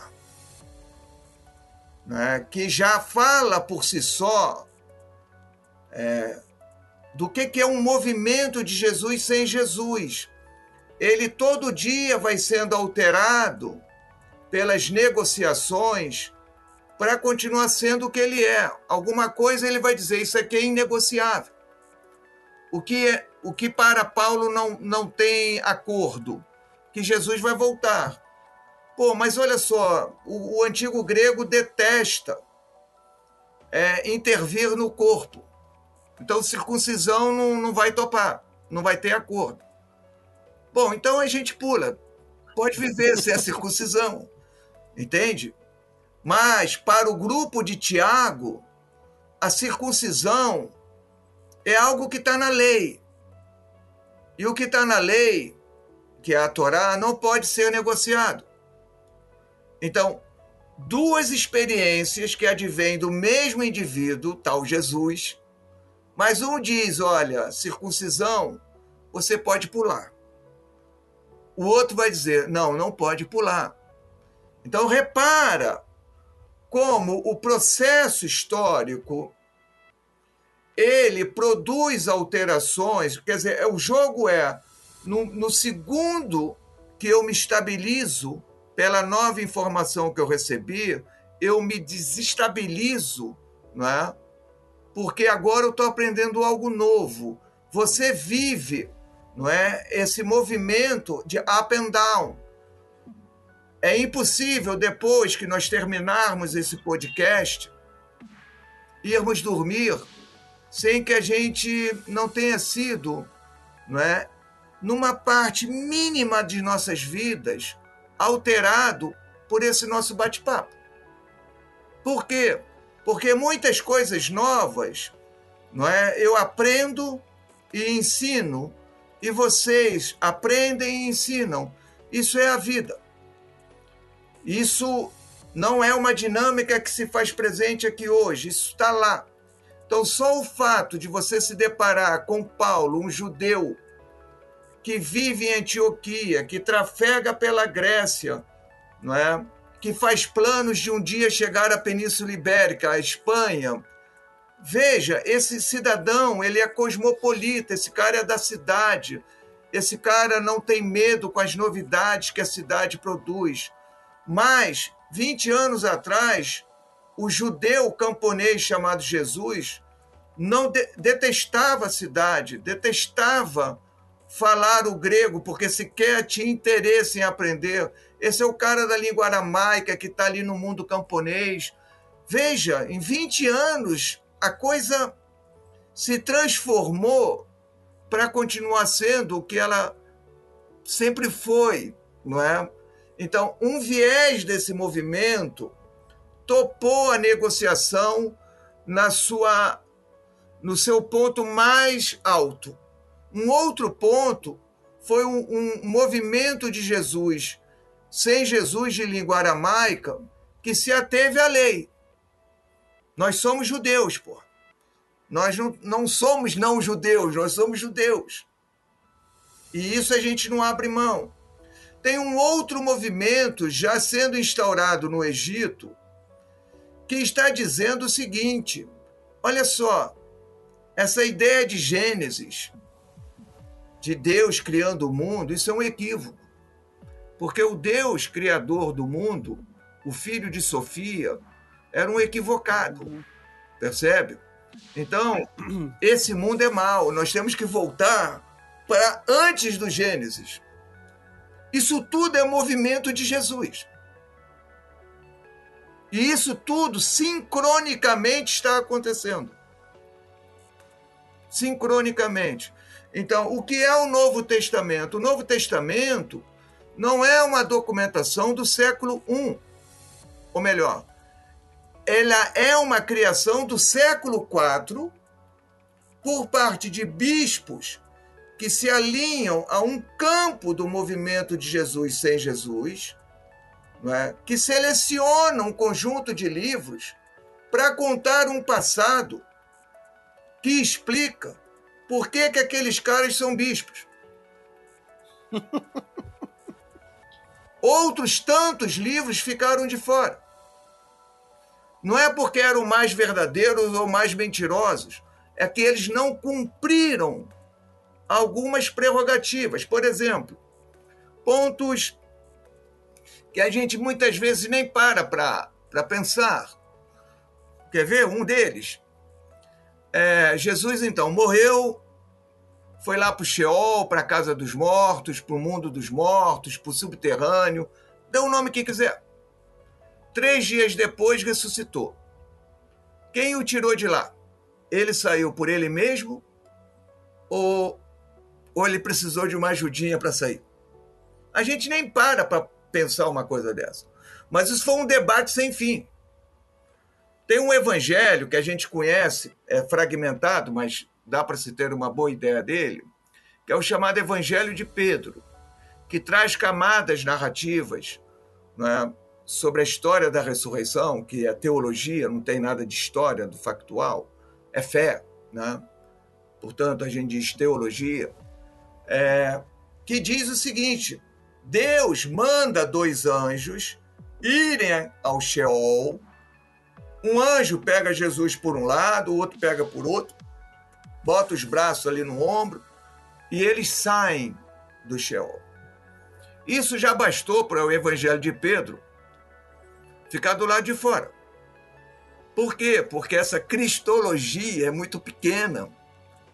Né? Quer dizer, Deus e Jesus precisam ser um só. De- dependeu de ajuda, né? Não, de- e, e ainda mais, é, você precisou de um, de um, de um Jesus que, que precisou de um anjo pra carregar ele. De, do, É, né? Não, é, não o- foi e voltou por vontade própria, né? o de um apoio. isso, né? se o movimento de Jesus fosse ariano, beleza. Tem um Deus poderoso, tem um filho que não é exatamente Deus, mas não é isso, né? Esses caras são consubstanciais, são da mesma substância, derivam do mesmo da mesma massa, percebe? Então, isso e aí eu vou para a última questão que você tocou. Eu vejo não é, um tipo de, de cristianismo do mais paulino é, como algo meio escatológico. Né? Ele tem um fim. Parece que Jesus também creu que Deus interviria. Quando a gente diz Deus vai intervir, não é? um agente ahistórico intervindo na história. Né? Então, de alguma maneira, isso coloca um fim, põe um fim à experiência humana. Uhum, Então, uhum. isso, de alguma forma, a gente pode observar. O caso a do, a- de, de- desse, desse elemento escatológico vir de forma apocalíptica também aparece. Uhum. Né? Então, ele é mais, para mim, escatológico, com um final que pode ser apocalíptico. Né? Mas esse é, essa é a dimensão de um tipo de movimento de Jesus sem Jesus. Porque Jesus, o histórico, o Jesus de Nazaré, esse sujeito não tinha a menor ideia de tudo isso que a gente está falando aqui. Ele nunca, nunca foi o senhor da história, não é? Ele nunca teve essa dimensão. Ele creu que Deus interviria, não é? Mas houve um fracasso. Houve um fracasso. E isso já seria suficiente para o cristão entender, não é, que não que a segunda vinda é, é algo que que está mais para o conto da carochinha do que qualquer outra coisa, percebe? Porque sempre está para vir, sempre está para vir, virá como ladrão. Você pega primeiro Tessalonicenses, um documento datado do ano entre 48 e 50, é o documento mais antigo que se tem. Paulo está dizendo: olha, nessa geração da qual eu faço parte, Uhum. Deus virá entre nuvens. Vai primeiro levar os mortos e a gente vai atrás, Isso. vivos. Eu estava exatamente com essa citação aqui. Isso, mas depois Exatamente o essa. próprio Paulo começa a trabalhar que o dia do Senhor é, virá como um ladrão. Uhum. Então você tem que estar ativo. Ele percebe o fracasso. né? Ele percebe o fracasso diante da própria morte que lhe é iminente. Mas ele manteve-se firme. Só que ele já joga para um tempo futuro indeterminado. E é esse tempo futuro indeterminado que a autoproclamada ortodoxia, por exemplo, comprou. Né? Por quê? Porque ela vive nababescamente. Você sabe qual foi o último livro a entrar no Novo Testamento? O Apocalipse. Porque tem duas coisas que incomodam até hoje a autoproclamada ortodoxia. A primeira delas é que os sinais devem ser interpretados, de que alguma coisa está para acontecer. E isso retira o poder do bispo e joga na mão de qualquer um. Qualquer um tem a chave para interpretar.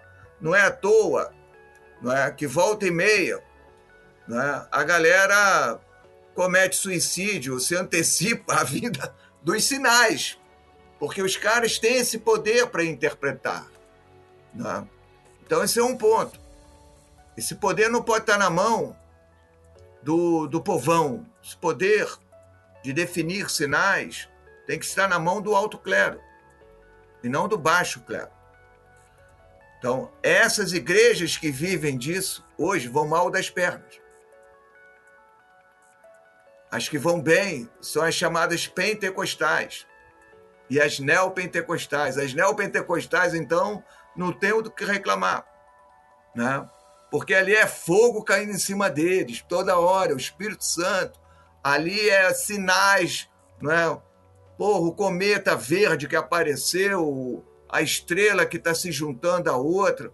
E os caras vão criando as suas mitologias e vão interpretando e dando sentido a tudo que lhes acontece.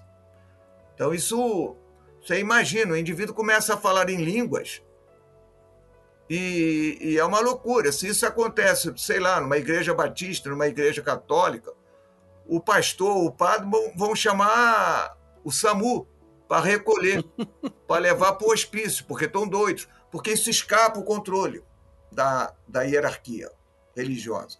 Então, esse era o primeiro problema. O Apocalipse deixava tudo em aberto. Segundo, não tem cruz. Jesus não morre na cruz. Esse também é um elemento caro. Jesus precisa morrer, ser sepultado e no terceiro dia ressuscitar. Senão, fica fora do Novo Testamento. Então, esse é um dado que não está no Apocalipse. Né? Aquela criança que está no ventre da mãe, cujo dragão quer, quer matá-los, um ser angélico intervém lá no capítulo 12, pega a mãe, a leva para o deserto, e aquela criança é arrebatada para o céu. Isso está no capítulo 12. No 19, ela virá na condição de Rei dos Reis, Senhor dos Senhores. É Jesus. Então ela não provou da morte. Então ela já tem uma dimensão que, entre aspas, nós chamaríamos gnóstica. Mas esse elemento gnóstico deve se evitar, porque a primeira vez que foi usado foi no século XVII, para caracterizar uma literatura que de alguma forma seria herética, né? do autoconhecimento, do conhecimento que veio do alto. Né? Então, eu prefiro sempre chamar tudo de literaturas cristãs, uhum. porque assim eu não faço distinção entre o material neotestamentário e o material, por exemplo, de Nag Hammadi. Né? É isso. Raquelzinha, você que está fazendo um monte de anotação aí, Raquel. Quer, quer, quer trazer alguma coisa aí? Não, acho que quem. Eu tenho várias coisas aqui, mas eu não posso ficar falando sozinho. Não, mas eu acho que o Breno tinha uma pergunta. O Breno fez, levantou a mãozinha dele. A minha é muito besta. Assim, muito besta. É, a gente sempre fala, né, de Evangelho do Tiago, Evangelho de Pedro, Evangelho dos os que não entraram. Quão historicamente também é mitológico o nome desses evangélicos, desses evangelhos? Ou de fato há uma relação com a figura que nomeia esses evangelhos? Os evangelhos, basicamente todos eles, são anônimos.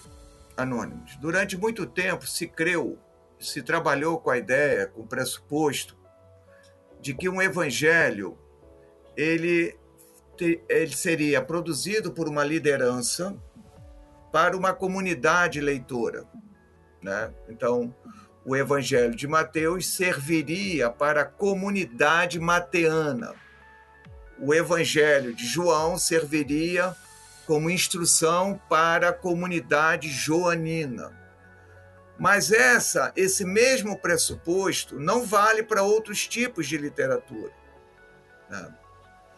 Então, mesmo que a gente abra o prólogo lucano, o Evangelho de Lucas, e Lucas diz textualmente: Ó oh, amadíssimo Teófilo, né? muitos já tentaram antes de mim a escrever sobre Jesus, etc. E tal, né?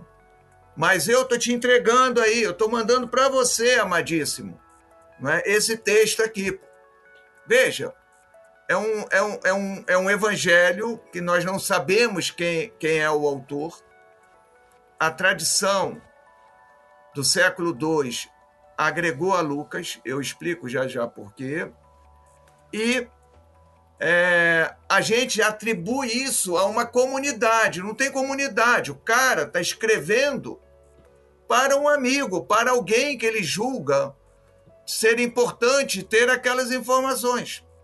Então, é um documento privado de circulação restrita. tem uma autoria e tem um destinatário. É um sujeito. Não tem uma comunidade. Então, de uma forma geral, nós precisamos também trabalhar com a possibilidade, pelo menos do ponto de vista hipotético, que esses textos são produzidos é, por indivíduos repletos de Deus, assim eles se veem, não conseguem conceber a vida sem a presença do divino intervindo em tudo e em todos. Né? Mas esses caras não são Deus. São tão humanos quanto nós. Então, suas palavras não são revelatórias, elas não são palavras sagradas. Essa ideia não é, de um texto sagrado, detentor de uma verdade absoluta, isso é, é o que nós chamaríamos aí, é, segundo Robesbal definiu, como uma, uma, uma tradição inventada. Né? E precisou ser reforçada por cartas papais do final do século XIX e na e na entre é, presbiterianos, né, se não estou enganado, mais recentemente, em 1905. Quer dizer, a ideia da Bíblia ser uma palavra sagrada, uma palavra portadora de uma verdade. Isso é muito recente e a gente projeta como se fosse muito antigo. Né? Então, esses textos, é, para que eles possam ganhar um peso e até serem lidos, era muito comum, se fizessem parte do contexto neotestamentário, que fossem escritos por discípulos diretos de Jesus, daí o nome Mateus e João, ou de discípulos, de discípulos de Jesus, como é o caso, ou melhor, de pessoas que pelo menos conheceram, quem conheceu Jesus, como é o caso né, de Marcos, que seria discípulo de Pedro, e o caso de Lucas, que seria discípulo de Paulo. Então entendam que os nomes eles são atribuídos não é, a, a figuras que gozam ou que já gozavam no século I e primeira metade do século II de muito prestígio entre não é, grupos dispersos, disseminados, comunidades dispersas de seguidores de Jesus, os tais movimentos de Jesus sem Jesus. Né? Então, todos os textos são anônimos. Os que, o, o que fazem eles serem lidos são atribuições de pessoas que já gozavam, naquele momento, de muita autoridade. Por exemplo, nós temos duas cartas de Pedro. São cartas anônimas. Mas, quer dizer, não são anônimas. Um anônimo disse que, que era Pedro. Não é? Mas falar mentira não é pecado? então, essas, é, essas atribuições, de alguma forma, fazem o indivíduo ler. Né? Mas, para se ter uma ideia, segundo Pedro, é um documento comumente datado entre 125, 130 a 150. Obviamente que Pedro já estava mais do que morto ali. A carta de Tiago, né? É, também existe a carta de Tiago, e ela também é bem posterior ao tempo de vida de Tiago. Mas o que interessa é que seus conteúdos, de alguma forma, trazem ideias e informações é, que conectam a Tiago, a Pedro, a Paulo. Paulo tem 14 cartas atribuídas a ele, das quais sete são de autoria dele. Né? Uhum. Ia perguntar isso. É, e sete outras são de pessoas que se inserem ali com o nome Paulo até para que alguém as leia. Do contrário. Tem uma carinha de Paulo essa carta? Isso, exatamente. Muito bom, muito bom, muito bom, muito bom. Raquelzinha? É, eu, eu, eu tenho essas dúvidas que são de criança, assim. É, e eu fico pensando se. É muito bobo, mas assim, ao mesmo tempo eu fico pensando que é, pode ser engraçado perguntar para você. Tem essa ideia de que Jesus, ele foi embora, né? E que ele andou muito tempo, em muitos lugares, passeou o mundo, e que voltou depois com essa grande verdade. Eu achei super interessante o senhor pontuar que o é, talvez o grande marco tenha, tenha sido o encontro com, com João Batista e tudo mais. Mas tem essa, essa, essa, essa ideia, assim. O Jesus viajador que conhece muitas coisas e volta, assim, com essa e, e, essa. e essa ideia também de que ele não tem documentação é, dessa época em que, em que ele ficou aí perdido vagando e aprendendo com o mundo. É verossímil isso ou é doidice? É assim. É, eu recentemente lancei um, um, um livro. Acho que foi o primeiro livro que eu fiz para o grande público. Porque é, eu praticamente 40 anos vivi dentro de academia, de universidade.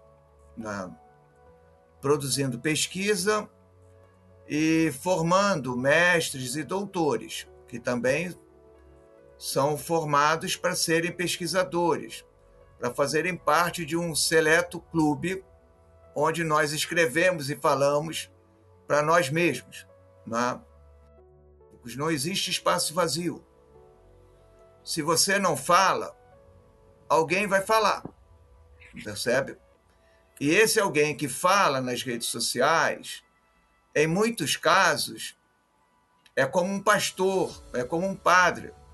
Eles precisam parar de falar, voltar para os bancos da escola, estudar, para voltarem a falar, porque eles falam muita besteira. É? Então, no caso de Jesus, é? é? uma barbaridade é? o que se fala sobre. É? Outro dia, uma pessoa me perguntava mestre, porque eles me chamam de Chevita, né? Fala, Chevita, olha só, cara, é verdade mesmo que Sêneca e Paulo trocaram ideias? Puxa vida, cara, eu passei quase 40 anos na universidade. Pô, isso aqui é, é minha biblioteca que eu construí na minha vida, né? Nunca li nada parecido com isso, mas isso saiu da cabeça de alguém. De alguém que enquanto eu me recusava a estar nas redes sociais, ele estava lá. Eu não sei quem é, nem me interessa. Mas não existe vazio. Esse é o ponto. E eu percebi que tudo que eu produzi e de toda e de toda a respeitabilidade que eu construí entre meus pares, que eu viajei a beça, né, sempre para palestras, conferências. Né? Mas tudo que eu produzia era para os meus pares. Não estava muito preocupado com, com andar de baixo. Né? E eram. Pessoas tipo o meu pai, é, foi né? Foi um equívoco, eu, eu reconheço que foi um equívoco. Então eu escrevi um livro que eu queria que fosse uma biografia sobre Jesus. Né? Eu nunca me imaginei escrevendo um livro sobre Jesus, mas pegaria pontos, sempre peguei pontos específicos e analisei. E quando eu fui fazer esse livro, eu percebi que não existe a menor possibilidade de se produzir uma biografia sobre Jesus. Porque nós não temos, para a maior parte da vida dele, as motivações, nós não temos é, é, dados reais, palpáveis sobre ele. É? Quase tudo que nós temos de Jesus nos evangelhos são o que os autores gostariam que fosse. Não é? Esse é o ponto. Então, nós temos poucas coisas que são passíveis de serem reconstruídas e atribuídas a Jesus. Então, esse é um ponto que a ciência tem, tem feito avanços significativos do século XIX para cá. Hoje nós temos é, bem, bem construído as fontes, ou melhor, a documentação usada, por exemplo, por Mateus, por João, é, por Lucas, para produzirem seus evangelhos. A epigrafia encontrou esses materiais. Então, nós temos condições de reconstruir não é? é as fontes pré-joaninas, o Evangelho dos Sinais, não é? o, o Evangelho da narrativa da paixão, tudo isso nós sabemos reconstruir.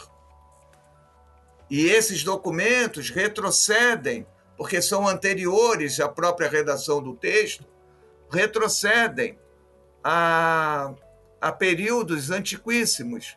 Então, por exemplo, hoje nós sabemos perfeitamente bem que na sincronia dos textos paulinos, anos 50, basicamente primeira metade, ao lado tinha um evangelho chamado Que, de Kelly, de fonte, do alemão, fonte, que foi usado por Mateus e por Lucas para tornarem esses dois sinóticos.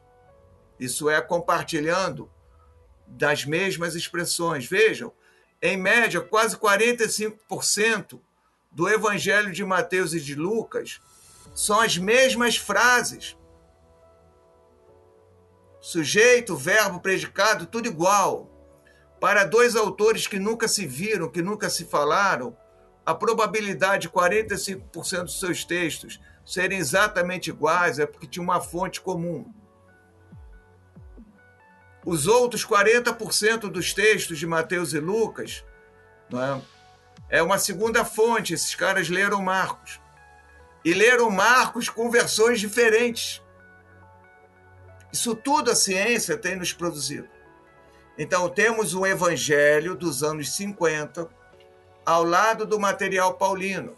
Enquanto Paulo diz que Jesus morreu, foi sepultado e no terceiro dia ressuscitou, esse evangelho que nunca, nunca mencionou morte, sepultamento e ressurreição de Jesus. Nunca disse que Jesus ia voltar. Um terceiro evangelho também é datado dos anos 50, chamado Evangelho de Tomé. Nas suas camadas ou sentenças ou logia mais antigas né? que são comuns aqui, que são comuns a Paulo. Olha, a ciência porra, avançou demais. Nós somos capazes de reconstruir todo esse universo, essa dinâmica da segunda geração de Jesus. A primeira geração do movimento de Jesus sem Jesus. Então, Paulo, em Gálatas, vai a Jerusalém para conversar com Pedro, com Tiago e com João, que inegavelmente são testemunhas oculares porque viveram com Jesus. Então, dizer que Jesus não existe, eu até gostaria de dizer, mas é, nós temos fontes que nos aproximam de Jesus, não apenas textos, mas arqueologia, materialidade, nós temos muita coisa é, que a gente pode afirmar com muita segurança é, que se Jesus não existiu, Platão não existiu, Sócrates não existiu, Aristóteles não existiu, Aristófanes não existiu, Cícero não existiu, Sêneca não existiu, ninguém existiu. Aliás, nós não temos nem antepassados, é? porque ninguém existiu, entende? Quer dizer, esse cara é muito bem documentado, sem sombra de dúvida. Nós não temos a cama dele, nós não temos o, a roupa dele, não temos o sudário dele, não temos nada dele. Mas não é isso que faz para o historiador dizer que alguém existiu, não é? é são múltiplas atestações que nos levam a acreditar que um indivíduo possa ter existido. Né? E, e é isso que é fantástico, é você se deparar com um cemitério do século I, né? é, judaico, é você se deparar com é, representações imagéticas num, num mundo em que você diria, não, o judeu não vai consumir não é, zodíaco, mas na sinagoga de Bet Alfa, é, na, em, na Galileia, tem lá um baita medalhão no centro da sinagoga, né? Então todo o zodíaco está lá e no centro do medalhão está Hélios, Sol, lá representado. Ah, mas os judeus não são é, opostos às imagens? Bom, isso está no texto, mas entre o texto e a experiência, não é? Vale a experiência. Então eu fiz esse livrinho e eu acreditava que eu seria capaz de é, produzir uma biografia, mas já nas primeiras linhas eu descobri que não era possível fazer isso. Né? Então eu reconstruo não é, dentro de uma perspectiva histórico-arqueológica, sociológica, antropológica, o que é possível de reconstruir. Jesus de Nazaré, o que a história tem a dizer sobre ele. Né? Então, é isso, isso para mim é divulgação científica de muito bom nível, de muito boa qualidade. Eu produzi também com um camarada, é, também ano passado, resultado de quatro lives, Jesus o Mago, né? E o subtítulo é um olhar ainda negligenciado sobre Jesus de Nazaré. A gente quer saber. Era, era, era pra aí que eu ia encaminhar o programa agora. a gente quis fazer uma homenagem ao autor Morton Smith, né? E que produziu esse livro Jesus the Magician, ainda na década de iníciozinho dos anos 80. Ele vai morrer muito cedo. E o subtítulo é Charlatão ou Filho de Deus. Então é um livro belíssimo. E a gente homenageou trocando ideias desse autor e falando um pouco o que, que a gente pensa sobre Jesus como mago, né? Então o elemento místico, essas coisas aí. O poder da oração, né, cara? Oração é amarramento, né, cara?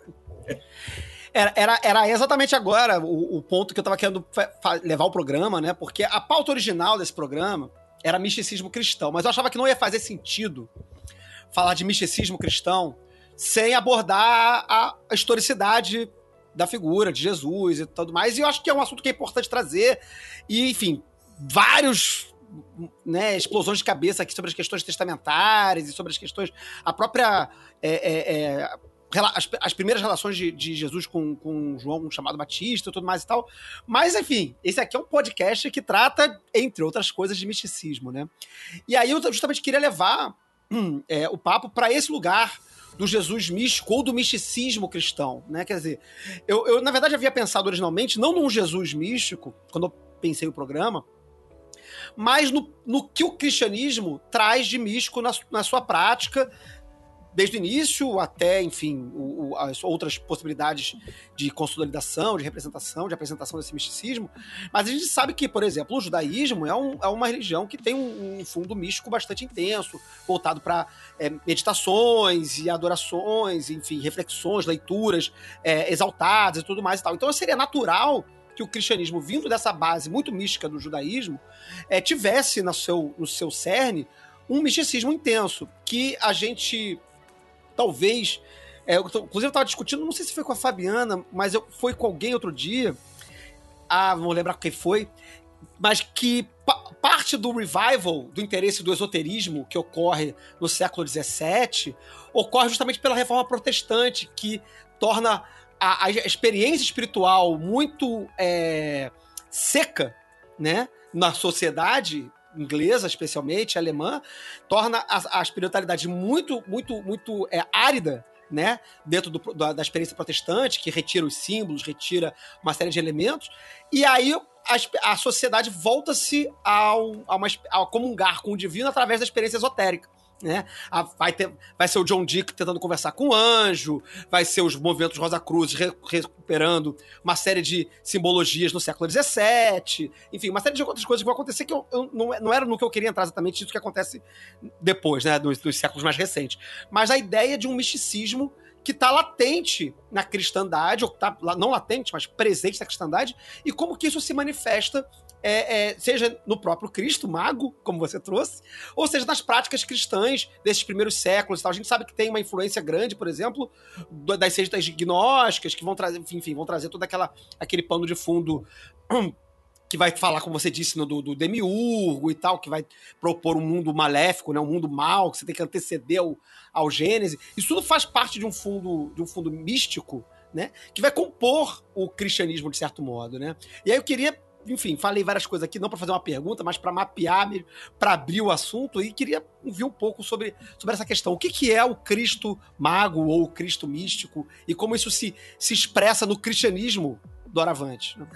Então, isso é muito legal, porque é, a ideia de um cristianismo como sinônimo da, de razão, em oposição a outros campos religiosos que seriam é, não razão, mas magia, é muito próprio da política imperialista é, europeia do século XVIII e principalmente do século XIX, né, com os processos expansionistas europeus e controles de grandes territórios, esse, esse diálogo do europeu branco, cristão, é, se deparando com o outro de forma mais aberta, direta, seja no contexto de Ásia, seja no, no, no contexto de África,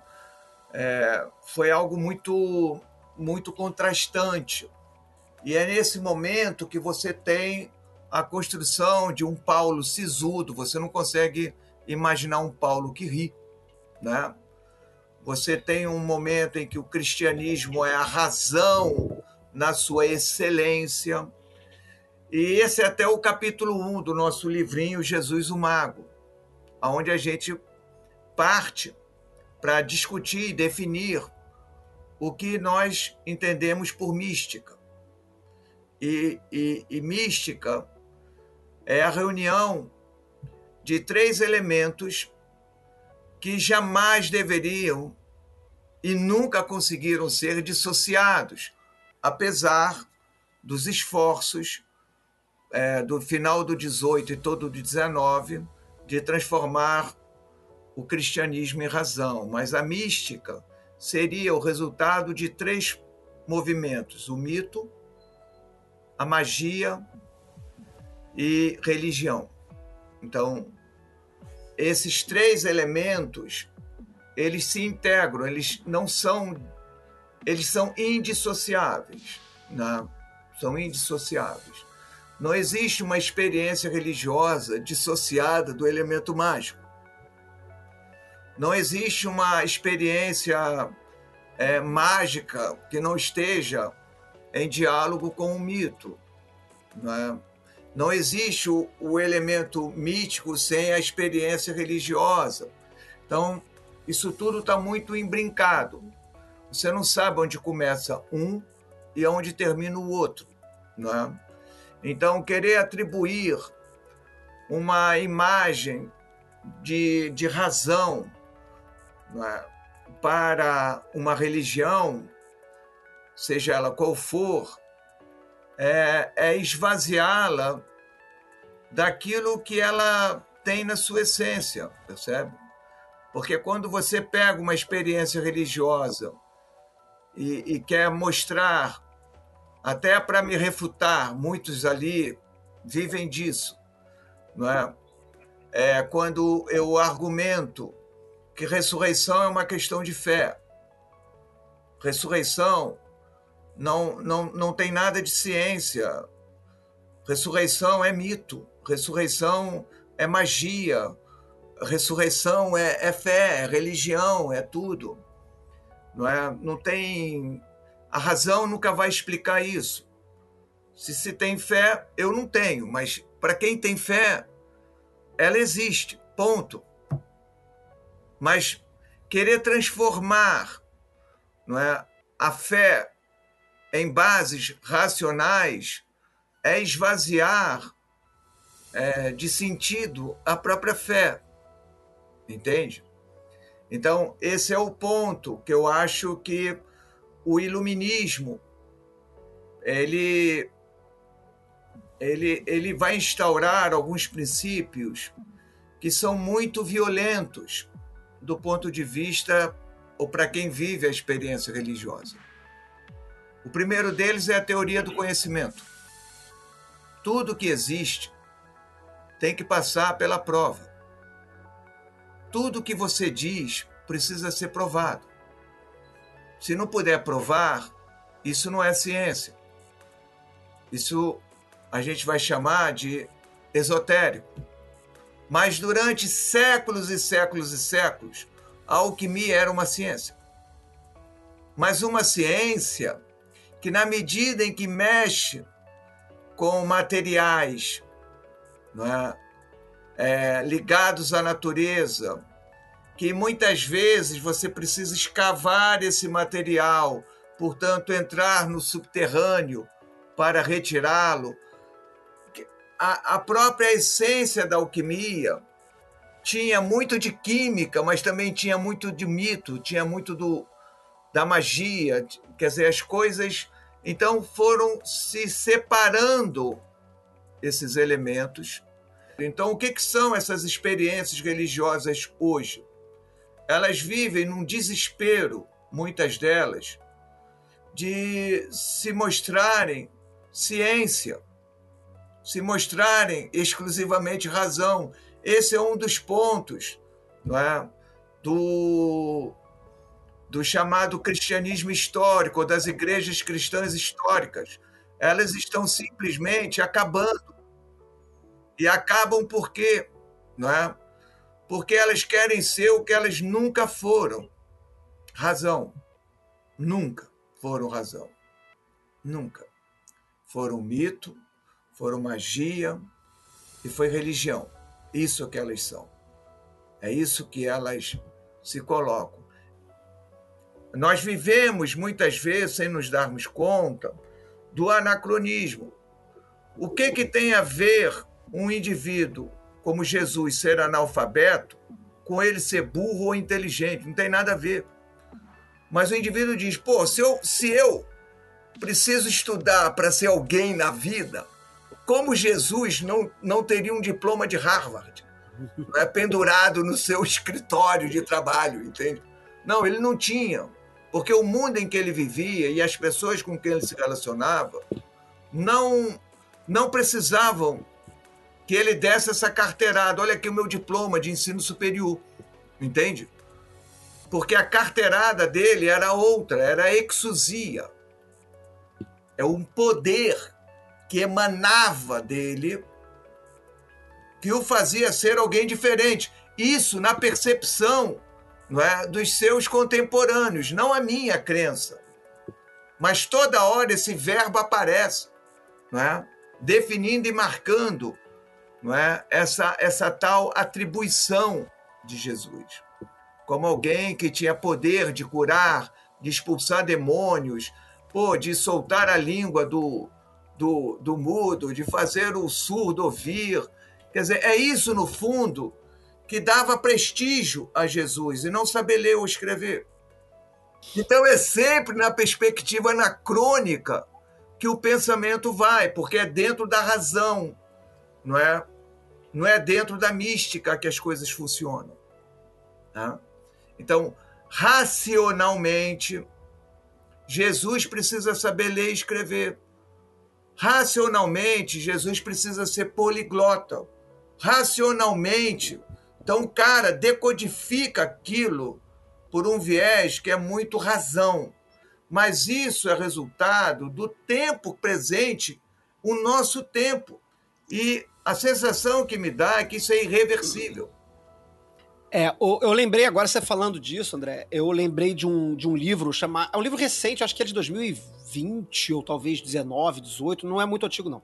Ele é bem recente, chamado The Myth of Disen- Disenchantment, né, o mito do desencantamento. Né? É de um professor de uma universidade pequena lá nos Estados Unidos chamado Joseph Josephson Storm. E ele argumenta nesse livro que, que o Ocidente não se desencantou, né? É, ele só mudou o lugar do encantamento. Né? Enquanto né, o, o- a razão estava tomando o lugar do mito, né, ele, ele deslocou, né, a, a- gente, né, nós, né, enfim, modernos, deslocamos o espaço do, do, do- do mito para o espaço da razão. E aí que isso vai surgir o kardecismo como uma experiência espiritual racional, vão surgir as experiências de salas de, de paranormalidade, de, de transmissão de, de matéria, de telecinese, de transmissão de pensamento, uma série de outros é, é, atributos é, mágicos vão ser racionalizados para a esfera da mente, da experiência paranormal, do espiritismo científico, tudo mais e tal. Então, ele diz que não é que a gente ficou é, desencantado, né? Não é, não é que os, não é que a magia sumiu do mundo, mas ela passou a, ela, ela, ao ver-se né, cercada pela razão, ela falou: então beleza, então vou, vou ocupar esse território aqui da razão e eu vou andar com ela aqui para prover uma experiência espiritual, ainda que dentro do fórum da razão e com todos os problemas que isso causa, né? Porque, porque o problema da razão ele, ele, não, ele não resolve o problema original lá do, do, do, do monoteísmo, né? Que é a criação da verdade, né? Pelo Isso. contrário, ele piora, né? Ele vai, provo vai, vai provocar um, um negócio que agora, agora que eu sou razão, agora que eu, tô, agora que eu sou uma experiência espiritual fundada na razão, agora sim que eu tenho a verdade na minha mão, né? Aí fica piora, piora todos os problemas, né? Vai ficar tudo mais complicado. Pois não, Breno. Você vê assim, tipo, alguns fenômenos naturais, assim, tem analista de criptomoeda do YouTube e um astrólogo, eu não vejo diferença. Mas Pa- Paul Vane produziu um livrinho há pelo menos uns 30 anos, 40 anos atrás, chamado Acreditavam os Gregos em Seus Mitos, Aham. não é? É um livrinho. Como eu trabalhei com esse texto. E no fim das contas, ele quer saber, nós cremos nos nossos, né? Quer dizer, que os gregos criam nos mitos, obviamente, esse é um dado. Mas nós, que estamos inseridos dentro de um mundo que nós cremos ser dominado pela ciência, nós cremos nos nossos mitos, né? Então, é, é um livro absolutamente genial, porque não existe cultura sem mito, né? Desconheço, né? Historicamente falando, nenhuma cultura, nenhuma sociedade é desprovida de mito. Como é que se como é que se constrói essa sociedade se não tiver um mito, né? Eu acho que tem um ponto de fundo aí nessas discussões mais fundamentalistas, contemporâneas, etc. tal, essa crítica é, aberta à ciência, ao terra, à, à crença em terraplanismo e coisas desse tipo, não é? Mas é, tem algo aí que, que é caro, principalmente quando o assunto é cristianismo, porque Ocidente, que a gente tanto fala, Ocidente não é uma coisa que eu pego com as mãos. Né? Ocidente é uma ideia. E é uma ideia, e se a ideia. Eu, eu preciso explicar é, quais são as bases dessa ideia, que me faz me ver como um, um ocidental. Né? E, claro, se eu defino Ocidente, eu também vou né, definir pelo não dito o que é o Oriente. Uhum. Né? Então, de imediato, eu, Chevita, diria que Ocidente é constituído pela, pela cultura greco-romana, na sua dimensão da filosofia, da política, da estética. Né? Então, temos essa temos esse primeiro embasamento do que se constitui, do que se vem chamar Ocidente. O segundo pilar que eu veria aí é a, a cultura religiosa judaico-cristã. Claro que o antissemitismo varreu de, de ponta cabeça o, o tal Ocidente, mas as teses de Marcião não vingaram no século II. O chamado, é, a chamada Bíblia judaica não foi expurgada da vida cristã, como Marcião gostaria que fosse. Né? E isso no século II, meados do século II. Ao contrário, né? vingou a tese de uma, por mais que se negasse, uma tese de que Jesus cumpria todas as promessas que Deus havia feito não é, aos judeus, sendo que os cristãos seriam os tais, é, os herdeiros dessas promessas. A própria figura de Judas, que eu já produzi quatro trabalhos, isso quando eu estava muito na academia, né? É, Judas é uma personagem literária. Ela não, não, não é uma personagem histórica. Ela é uma personagem literária, tal como José de Arimateia, tal como Barrabás e tantas outras. Ela aparece para resolver um problema. Né? Então, logo esse problema é resolvido, né? as coisas vão. Mesmo porque ela em si ela é contraditória todo cristão tem direito a errar, pedir perdão e seguir a vida, né? E não voltar a pecar. Então, Judas jamais teve esse direito. Ele jamais teve o direito de dizer eu não quero. Isso foi explorado, por exemplo, na última tentação de Cristo. Uhum. Né? A cena final, né? A cena é, eu não quero te trair, pô. Mas acontece que se ele não trai, Jesus não morre. Se Jesus não morre, não é sepultado. E se não é sepultado, ele também não ressuscita. Percebe? E, portanto, houve um fracasso do plano. Mas, por ele ter traído e detonado o processo que vai fazer Jesus ser quem ele é, ele não teve direito a perdão. Tem o verbo grego, que é o paradidomi. Paradidomi, ele tem alguns significados. Paradidomi pode significar trair, pode significar negar, pode significar entregar. Então, Paulo, em Romanos, capítulo 8, versículo 32, Deus na sua benignidade infinita, deu seu filho à morte, morte de cruz. Deu seu filho, entregou seu filho, mas eu poderia tirar dar, entregar e colocar trair o seu filho, porque o verbo é para didomio. Mas Deus não vai trair, Deus vai entregar. Em Paulo não existe traição. Ele desconhece Judas. Nunca soube de Judas. Esse é um ponto interessante. Foi Deus. Deus, na sua benignidade infinita, deu seu filho à morte. Em 1 Coríntios, capítulo 15, versículo 5, quando Jesus ressuscita, ele aparece em primeiro lugar a Cefas e depois aos Dódeca, aos doze. Judas estava lá então. Né? Então não há traição em Paulo.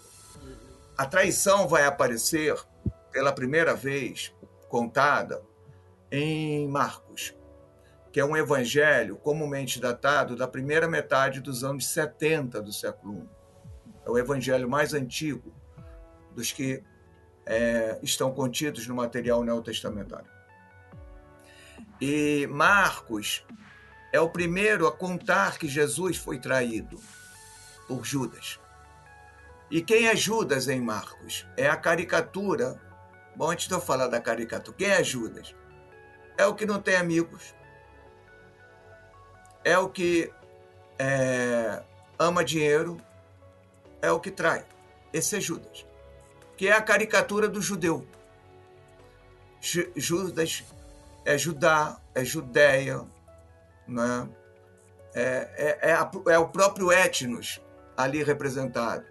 Quando Marcos está produzindo seu texto, Jerusalém já estava em ruínas, boa parte da cidade, e o templo já não existia mais.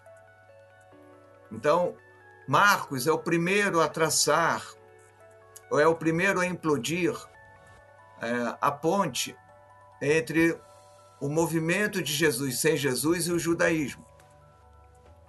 A figura de Judas, não é?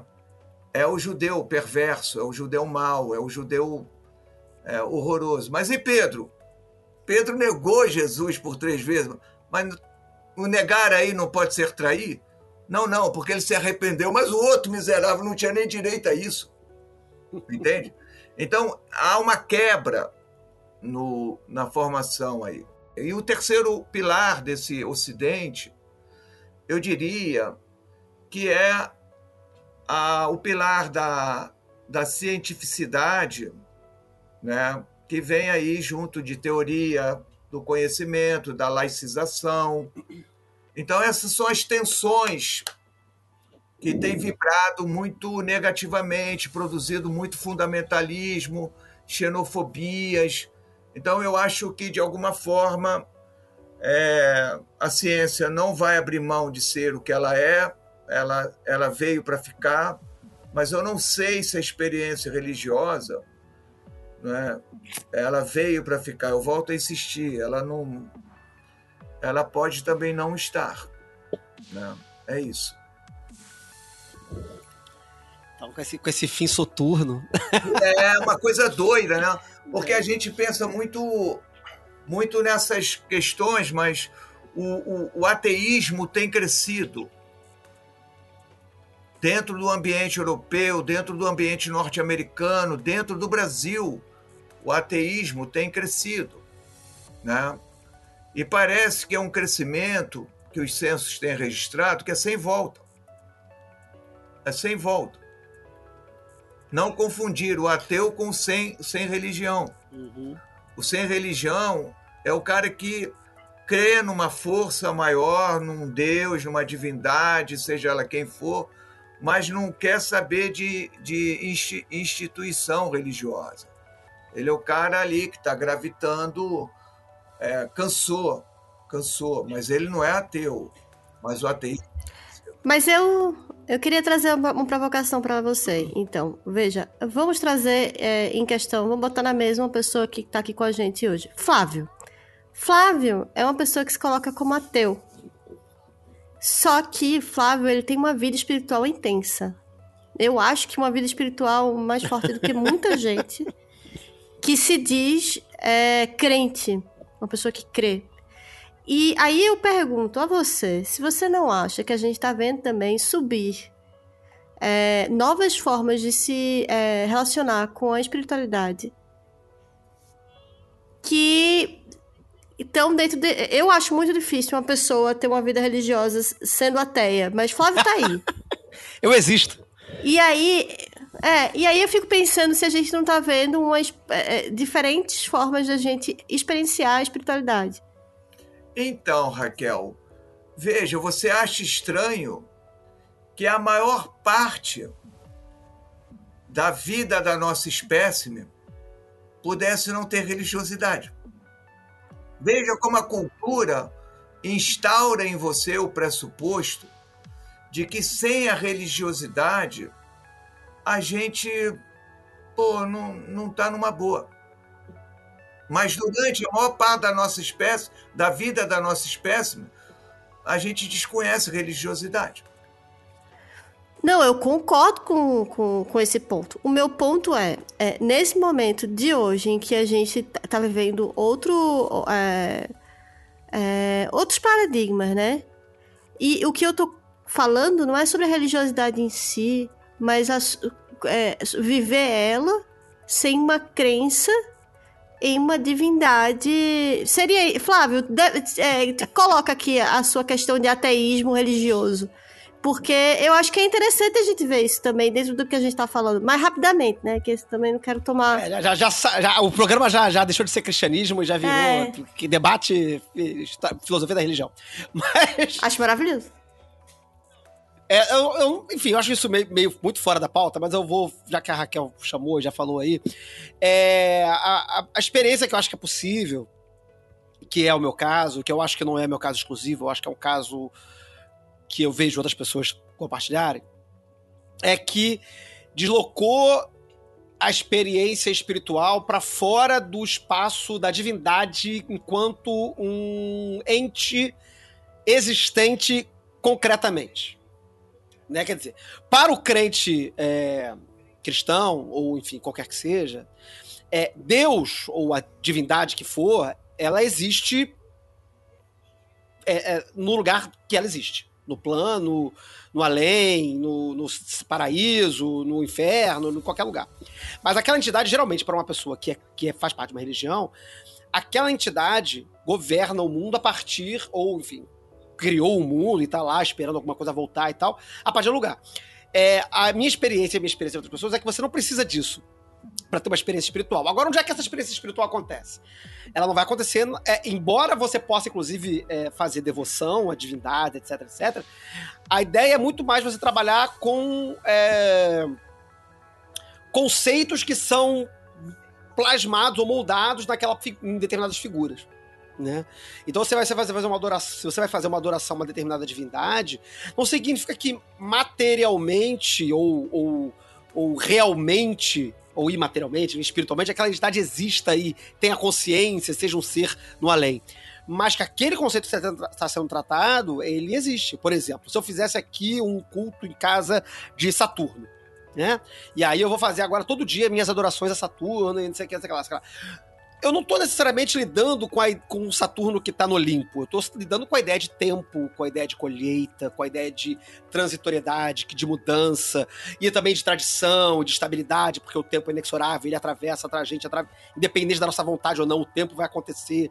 E também o tempo que devora os seus próprios filhos, devora a própria criação, o tempo que devora o tempo, né? Então, a, a, a divindade, a relação espiritual com, que eu tô supondo aqui com Saturno, não seria com o ser Saturno, mas com, a, com as ideias que Saturno representa. Isso pode ser feito a partir de, do mesmo ferramental que um crente trabalharia com a sua própria divindade. Mas isso é muito específico. Não sei aí se responde a pergunta da Raquel. Fiquei, deixei a mesa calada. Fica a reflexão. Mas veja, eu estava falando é de outro ponto. É? A ideia de Ocidente traz no seu cerne ser cristão.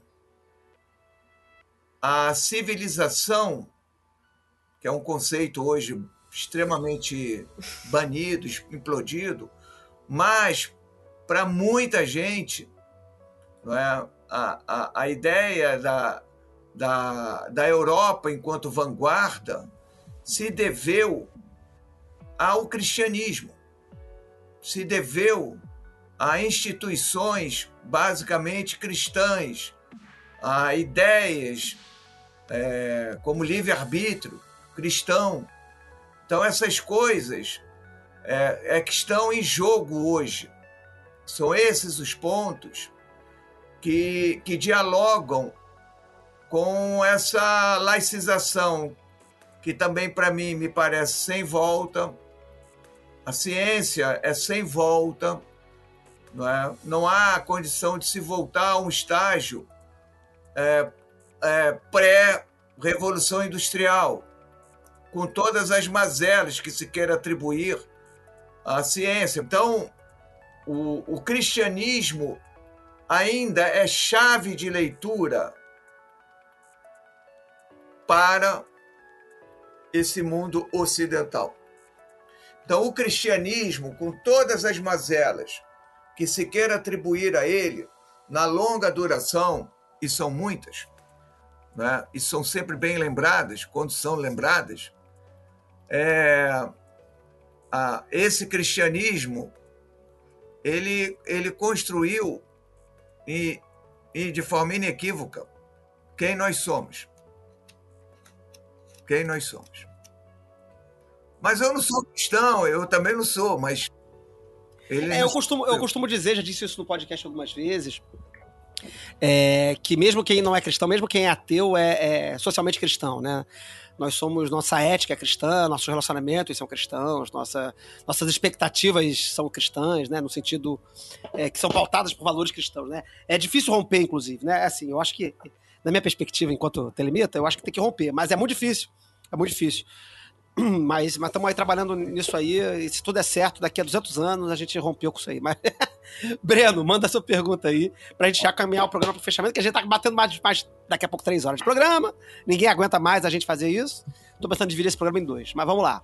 Fala aí, Brenovski. Dois pontos. Um tem um livro que eu gosto muito, que é um livro que no livro me bateu essas luzes, que é o filme, um livro do Tom Holland chamado Millennium isso fala sobre os milenaristas uhum. da, do ano 1000 e como a gente é muito forjado ali.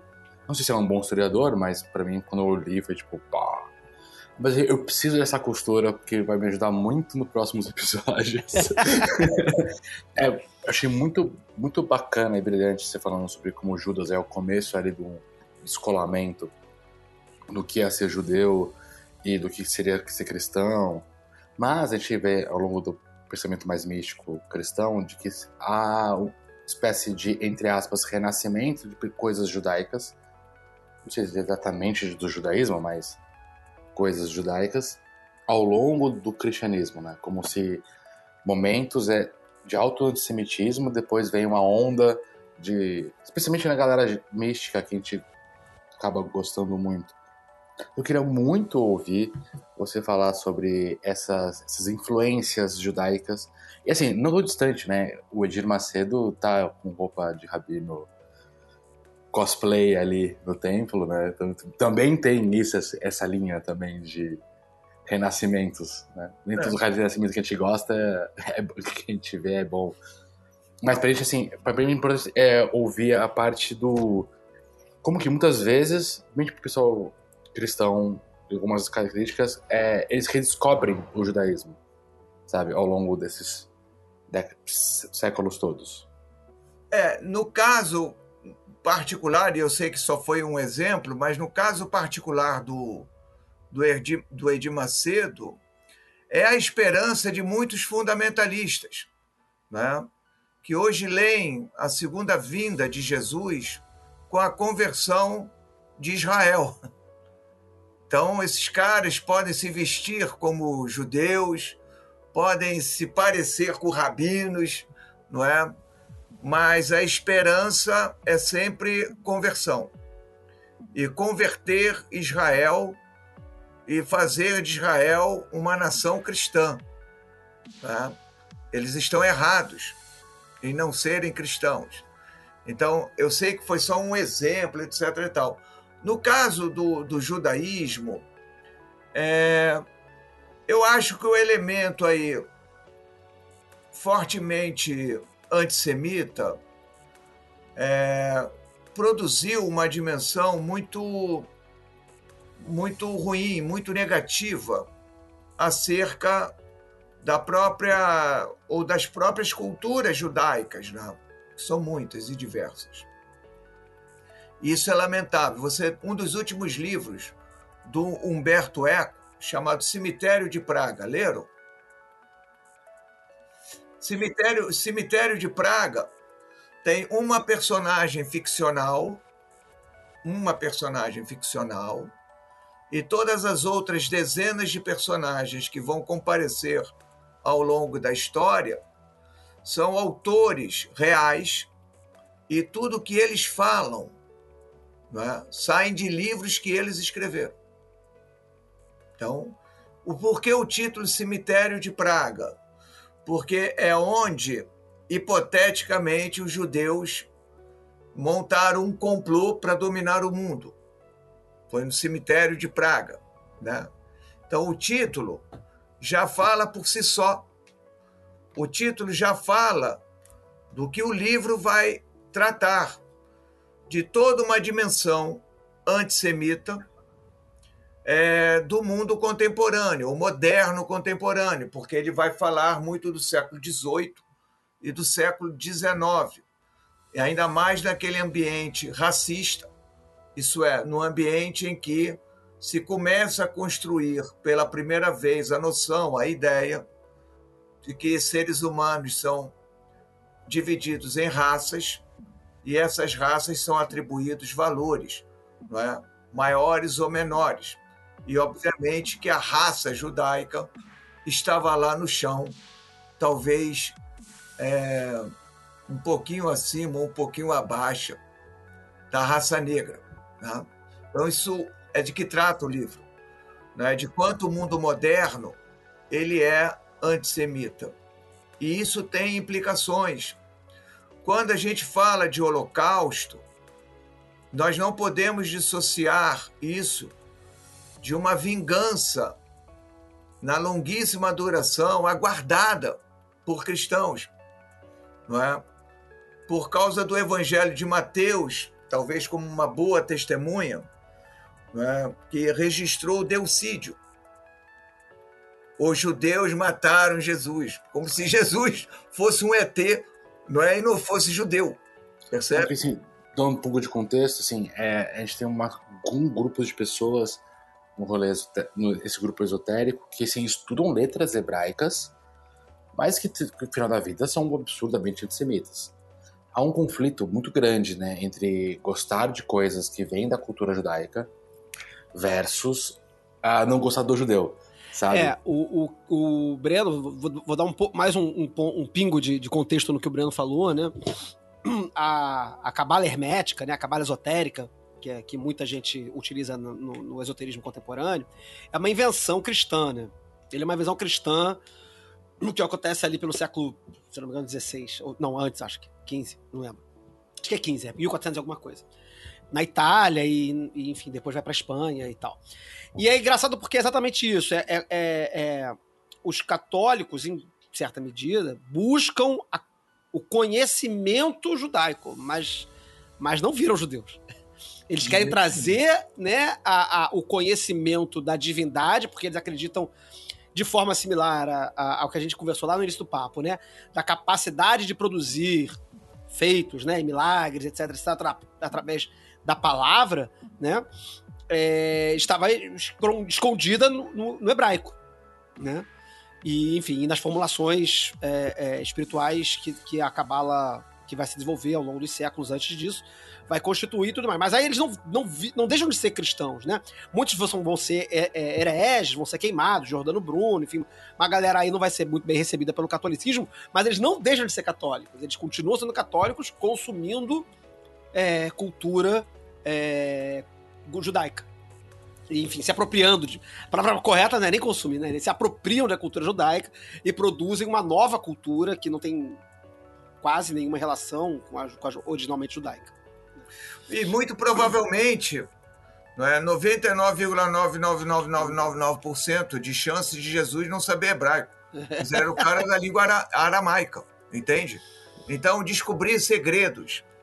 Por exemplo, na Torá, né, segredos ali contidos e que é, poderiam falar muito da construção do universo, que poderiam revelar muito do sentido é, de Deus, que poderiam revelar muito é, da, do próprio plano de Deus e a própria consumação do envio do seu filho Jesus? É, tudo isso numa, num, num material que jamais fez referência a Jesus. Jamais. A Bíblia judaica nunca citou Jesus. Nunca. Nunca. É? Isso é o que nós chamamos, a partir do estudo de um, de um baita pesquisador chamado John Dominic Crossan, é? a quem eu tive o prazer de trazer ao Brasil, ao Rio de Janeiro, e é a maior referência, um cara que eu me inspiro bastante em termos das minhas reflexões. É, o Crossan chamou de profecias historicizadas. Isso é, havia um problema que se precisava também explicar, não era aquele só de Jesus ter se submetido a um batismo de remissão de pecados. Mas, como um homem bom pôde conhecer a morte de um homem mau? porque isso tinha que ser resolvido. Então, os primeiros seguidores de Jesus, a fim de ganhar aderentes ao tal proselitismo, eles tinham que explicar como é, Jesus, sendo um homem bom na sua essência, foi parar na cruz. Porque se hoje a cruz está cristianizada, do século I, no século II, século III, século IV, até ela ser banida, não é? no final do século IV, enquanto uma punição, a cruz só conheceu pessoas más. Nenhum homem bom foi parar lá. Nenhum homem bom. Claro que bondade e maldade são perspectivas. Mas, para o contexto imperial romano, todos os condenados à cruz, todos, por parte romana ou por parte dos romanos, eram sujeitos maus. E essa era uma dimensão amplamente disseminada. Então, Afinal, né, se é um bandido, né, tá na sim. cruz ali, né, de certo, fez algo de errado, né? Então, precisou-se construir a teologia da cruz. A figura do servo sofredor. A figura daquele indivíduo que dá a sua vida para a salvação de muitos. E isso não foi em uma penada. Isso foi um processo paulatinamente construído. Se vocês pegarem o material paulino, tudo que Paulo tem a dizer é: Jesus morreu, foi sepultado, no terceiro dia ressuscitou e apareceu em primeiro lugar a Cefas. E depois aos Dódeca. E ele vai dizendo lá: Veja, né? morreu, foi sepultado e ressuscitou, e apareceu a Fulano foi visto por. Ninguém pega onde Jesus. Foi visto. A experiência é visual. Não é uma experiência de tocar. É fé. Pura fé. Ah, mas não tem o santo que duvida e aí toca nas chagas? Não, isso é depois. Ah, sim. É fanfic já. Isso é já João. É Tomé. Tomé não estava lá. É porque, é porque a, gente, a gente apreende os textos, né, como se eles fossem mais ou menos todos a, a, alinhados, né? Mas como a gente já falou aqui várias vezes, né, as cartas de Paulo são, antecedem os, os é. evangelhos em 100 anos aí, mais ou menos, em média. Eu estou assim. lançando agora é, o planejamento das leituras cronológicas do Novo Testamento. É um planner. Ah, que irado. Ah, eu vi no, no seu canal. Eu vi, eu vi isso no, no seu canal. É. André, eu preciso, eu, eu preciso ser pessoa idiota. É. Eu não sei quem é Cefas. É, Cefas é Pedro. Kefas ah, em, em, grego é, é, é em, em, aramaico e é, é pedra, né? Uhum. E Pedro é Petros, também é pedra, né? Então que é sobre o que vai ser erguida a igreja, né? Também tem esse simbolismo da, da pedra, né? Exato, mas veja, veja que maneiro. Então aparece assim: o segundo movimento só dos, dos materiais neotestamentários, porque eu trabalho todos os outros. Os outros evangelhos né, contidos ali. Em Marcos, é, a visita das mulheres ao túmulo. Uhum. Ó, aí já aparece né, o túmulo, a pedra rolada, o, o, o túmulo está vazio, elas conversam com uma figura que está lá, que elas não sabem dizer ao certo o que é, e por fim elas vão embora e resolvem não contar nada para ninguém. Marcos termina em 16:8. O 16:9 até o 20 é uma interpolação, porque se as mulheres resolveram não contar para ninguém que Jesus não estava no sepulcro, como é que a Raquel, o Breno, a Fabiana, o Flávio e o André souberam que Jesus ressuscitou? Se elas guardaram o segredo. Então, Marcos termina de forma abrupta. Né? Marcos não fala nada de que Jesus apareceu vivo, etc. E tal, né? Mateus e Lucas, olha, já estamos entrando nos anos final dos anos 80 até 110. Esses caras vão dizer, não é, que tinham lá dois anjos, dois homens, que Jesus apareceu, ressuscitou, não sei o quê, parará, está esperando eles na Galileia. Olha, isso tudo é uma construção muito lenta, muito morosa, muito é, de muito vai e vem. Né? Por fim, Jesus aparece a Maria de Magdala, Maria Madalena, no Evangelho de João. Só ela viu o Jesus, ela tentou ainda agarrá-lo. E ele fala para ela, no limitandere, não me segure, não me retenhas, não me pegues, eu ainda não subi ao Pai, mas vai e anuncia. Ela vira uma discípula, uma apóstola, né, ao anunciar. Então, tudo isso é um processo muito lento de se explicar como um homem bom conheceu a morte de uma de pessoas mais, né? E toma-lhe fé para crer nisso tudo. Isso é construído. Isso não é o cara com documentação, eu vou no arquivo, deixa eu ver como é que foi, não é? É construção. Não tem guardinha da CET olhando a cena, né? Não, não, não, construído, não tem testemunho ocular. Quem está escrevendo essas coisas nunca viu Jesus, nunca soube de, de Pedro, de Tiago, de João, nunca viram esses caras. É fé. É, mas, mas vai ser muito importante essa narrativa, né, para construir a história da, do corpo glorioso, né? Mas o que é legal é que na hora que eles estão construindo isso, eles sabem como a história se deu. Eles sabem que Jesus está morto. Agora eles vão fazer um pente fino nas escrituras, que não são cristãs, obviamente, são as escrituras judaicas, eles vão passar um pente fino e encontrar as profecias que deem sentido a cada ponto desse de como um homem bom conheceu o destino de um homem mau, mas que ele ressuscitou. Esse é um entrave entre judeus e cristãos. Porque um princípio chave no judaísmo é que o Deus de Israel é o Deus da justiça e jamais deixará os seus mártires no Sheol.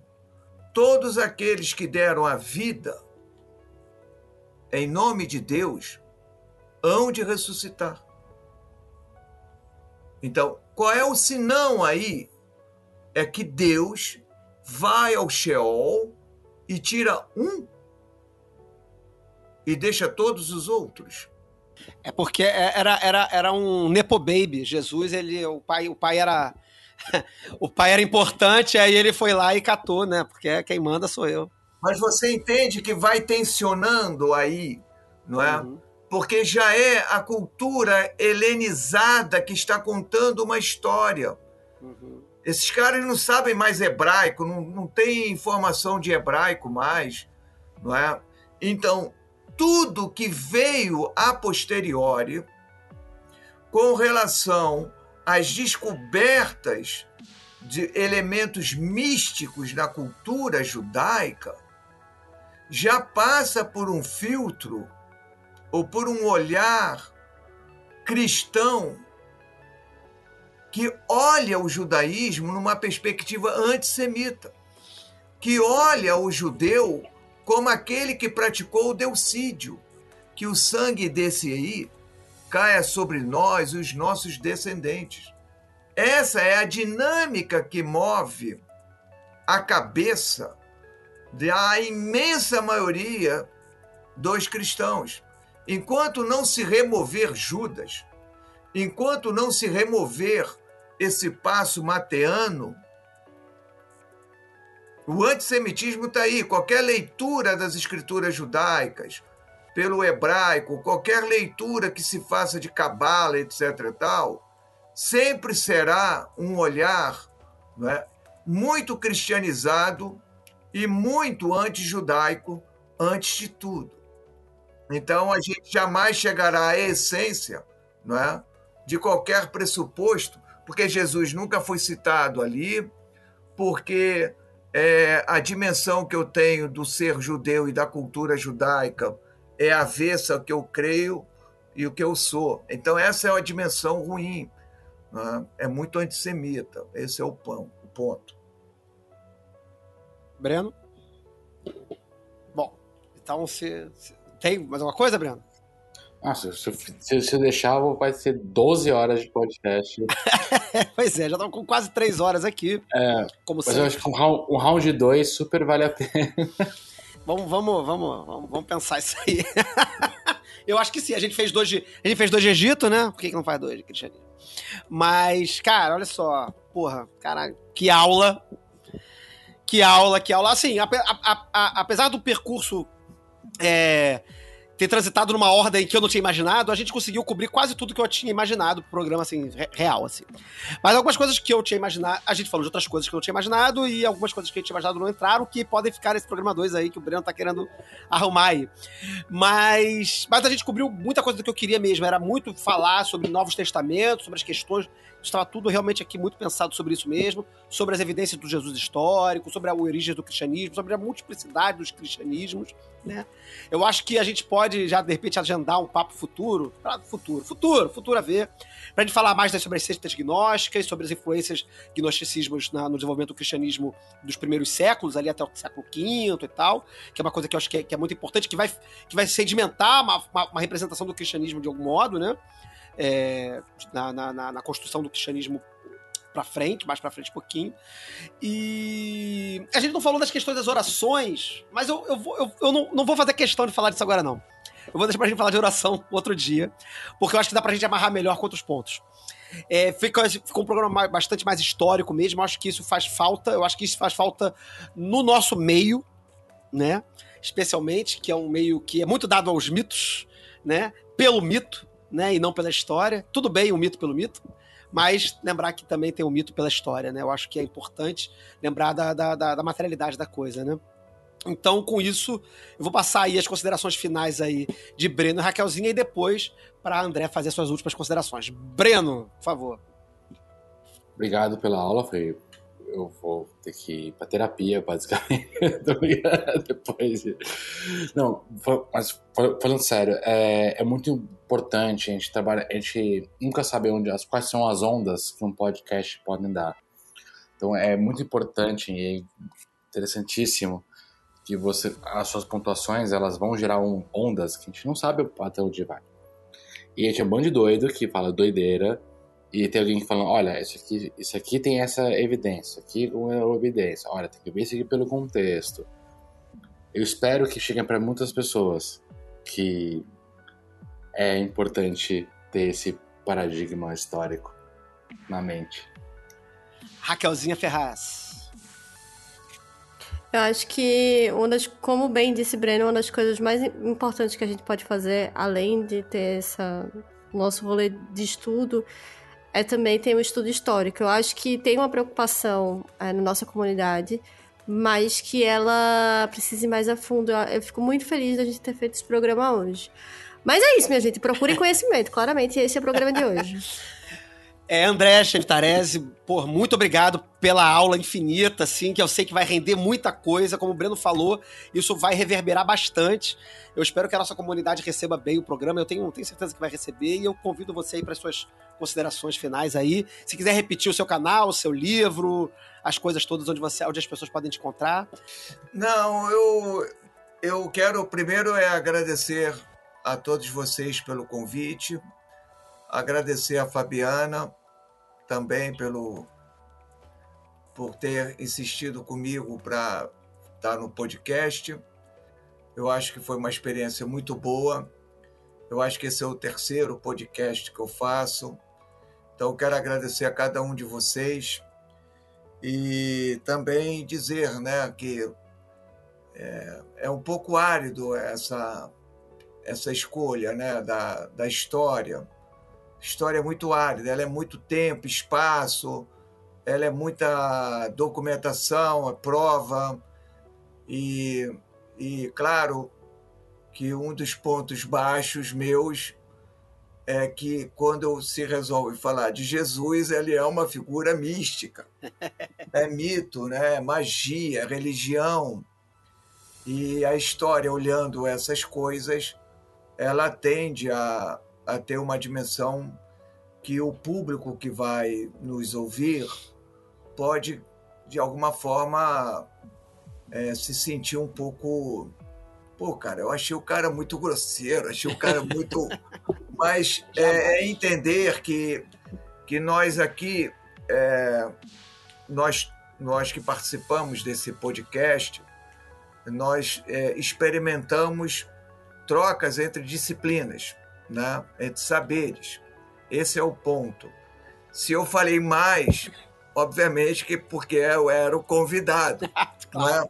mas caberá a cada um dos ouvintes desse podcast saber filtrar o que lhe interessa, saber dosar não é, o que lhe chega nos ouvidos e, obviamente, perdoar o Chevitarese, o Chevita, né, se ele é, lhe pareceu é, grosseiro ou, de certa maneira, ignorante em alguns temas aí.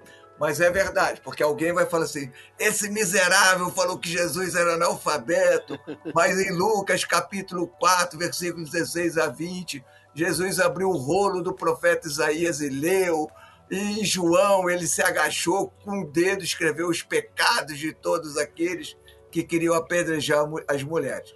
Para essas pessoas, não, é? não se sintam ofendidos. Se quiserem visitar o arroba André Chevitarese, Lá tem um filmezinho que eu já fiz, né? É, explicando quais são os problemas de Lucas e de João nas passagens em que Jesus aparece lendo e escrevendo, né? que são problemáticas essas passagens. De resto, um beijo no coração de cada um de vocês.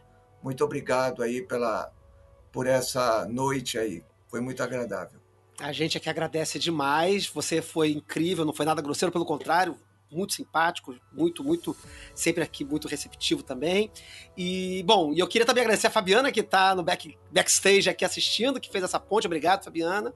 É, sábado tem aula, se liga aí, né? Tem o curso do Calem aí que vai acontecer dias 8 e 11, mas você provavelmente já ouviu isso na abertura do programa. e, e, bom, queridos, obrigado a todos e todas que ouviram o programa. Mais um programa enorme e eu espero que vocês tenham tido paciência de chegar até aqui esse finalzinho. E, bom, e é isso. Um abraço a todos, beijos e 93.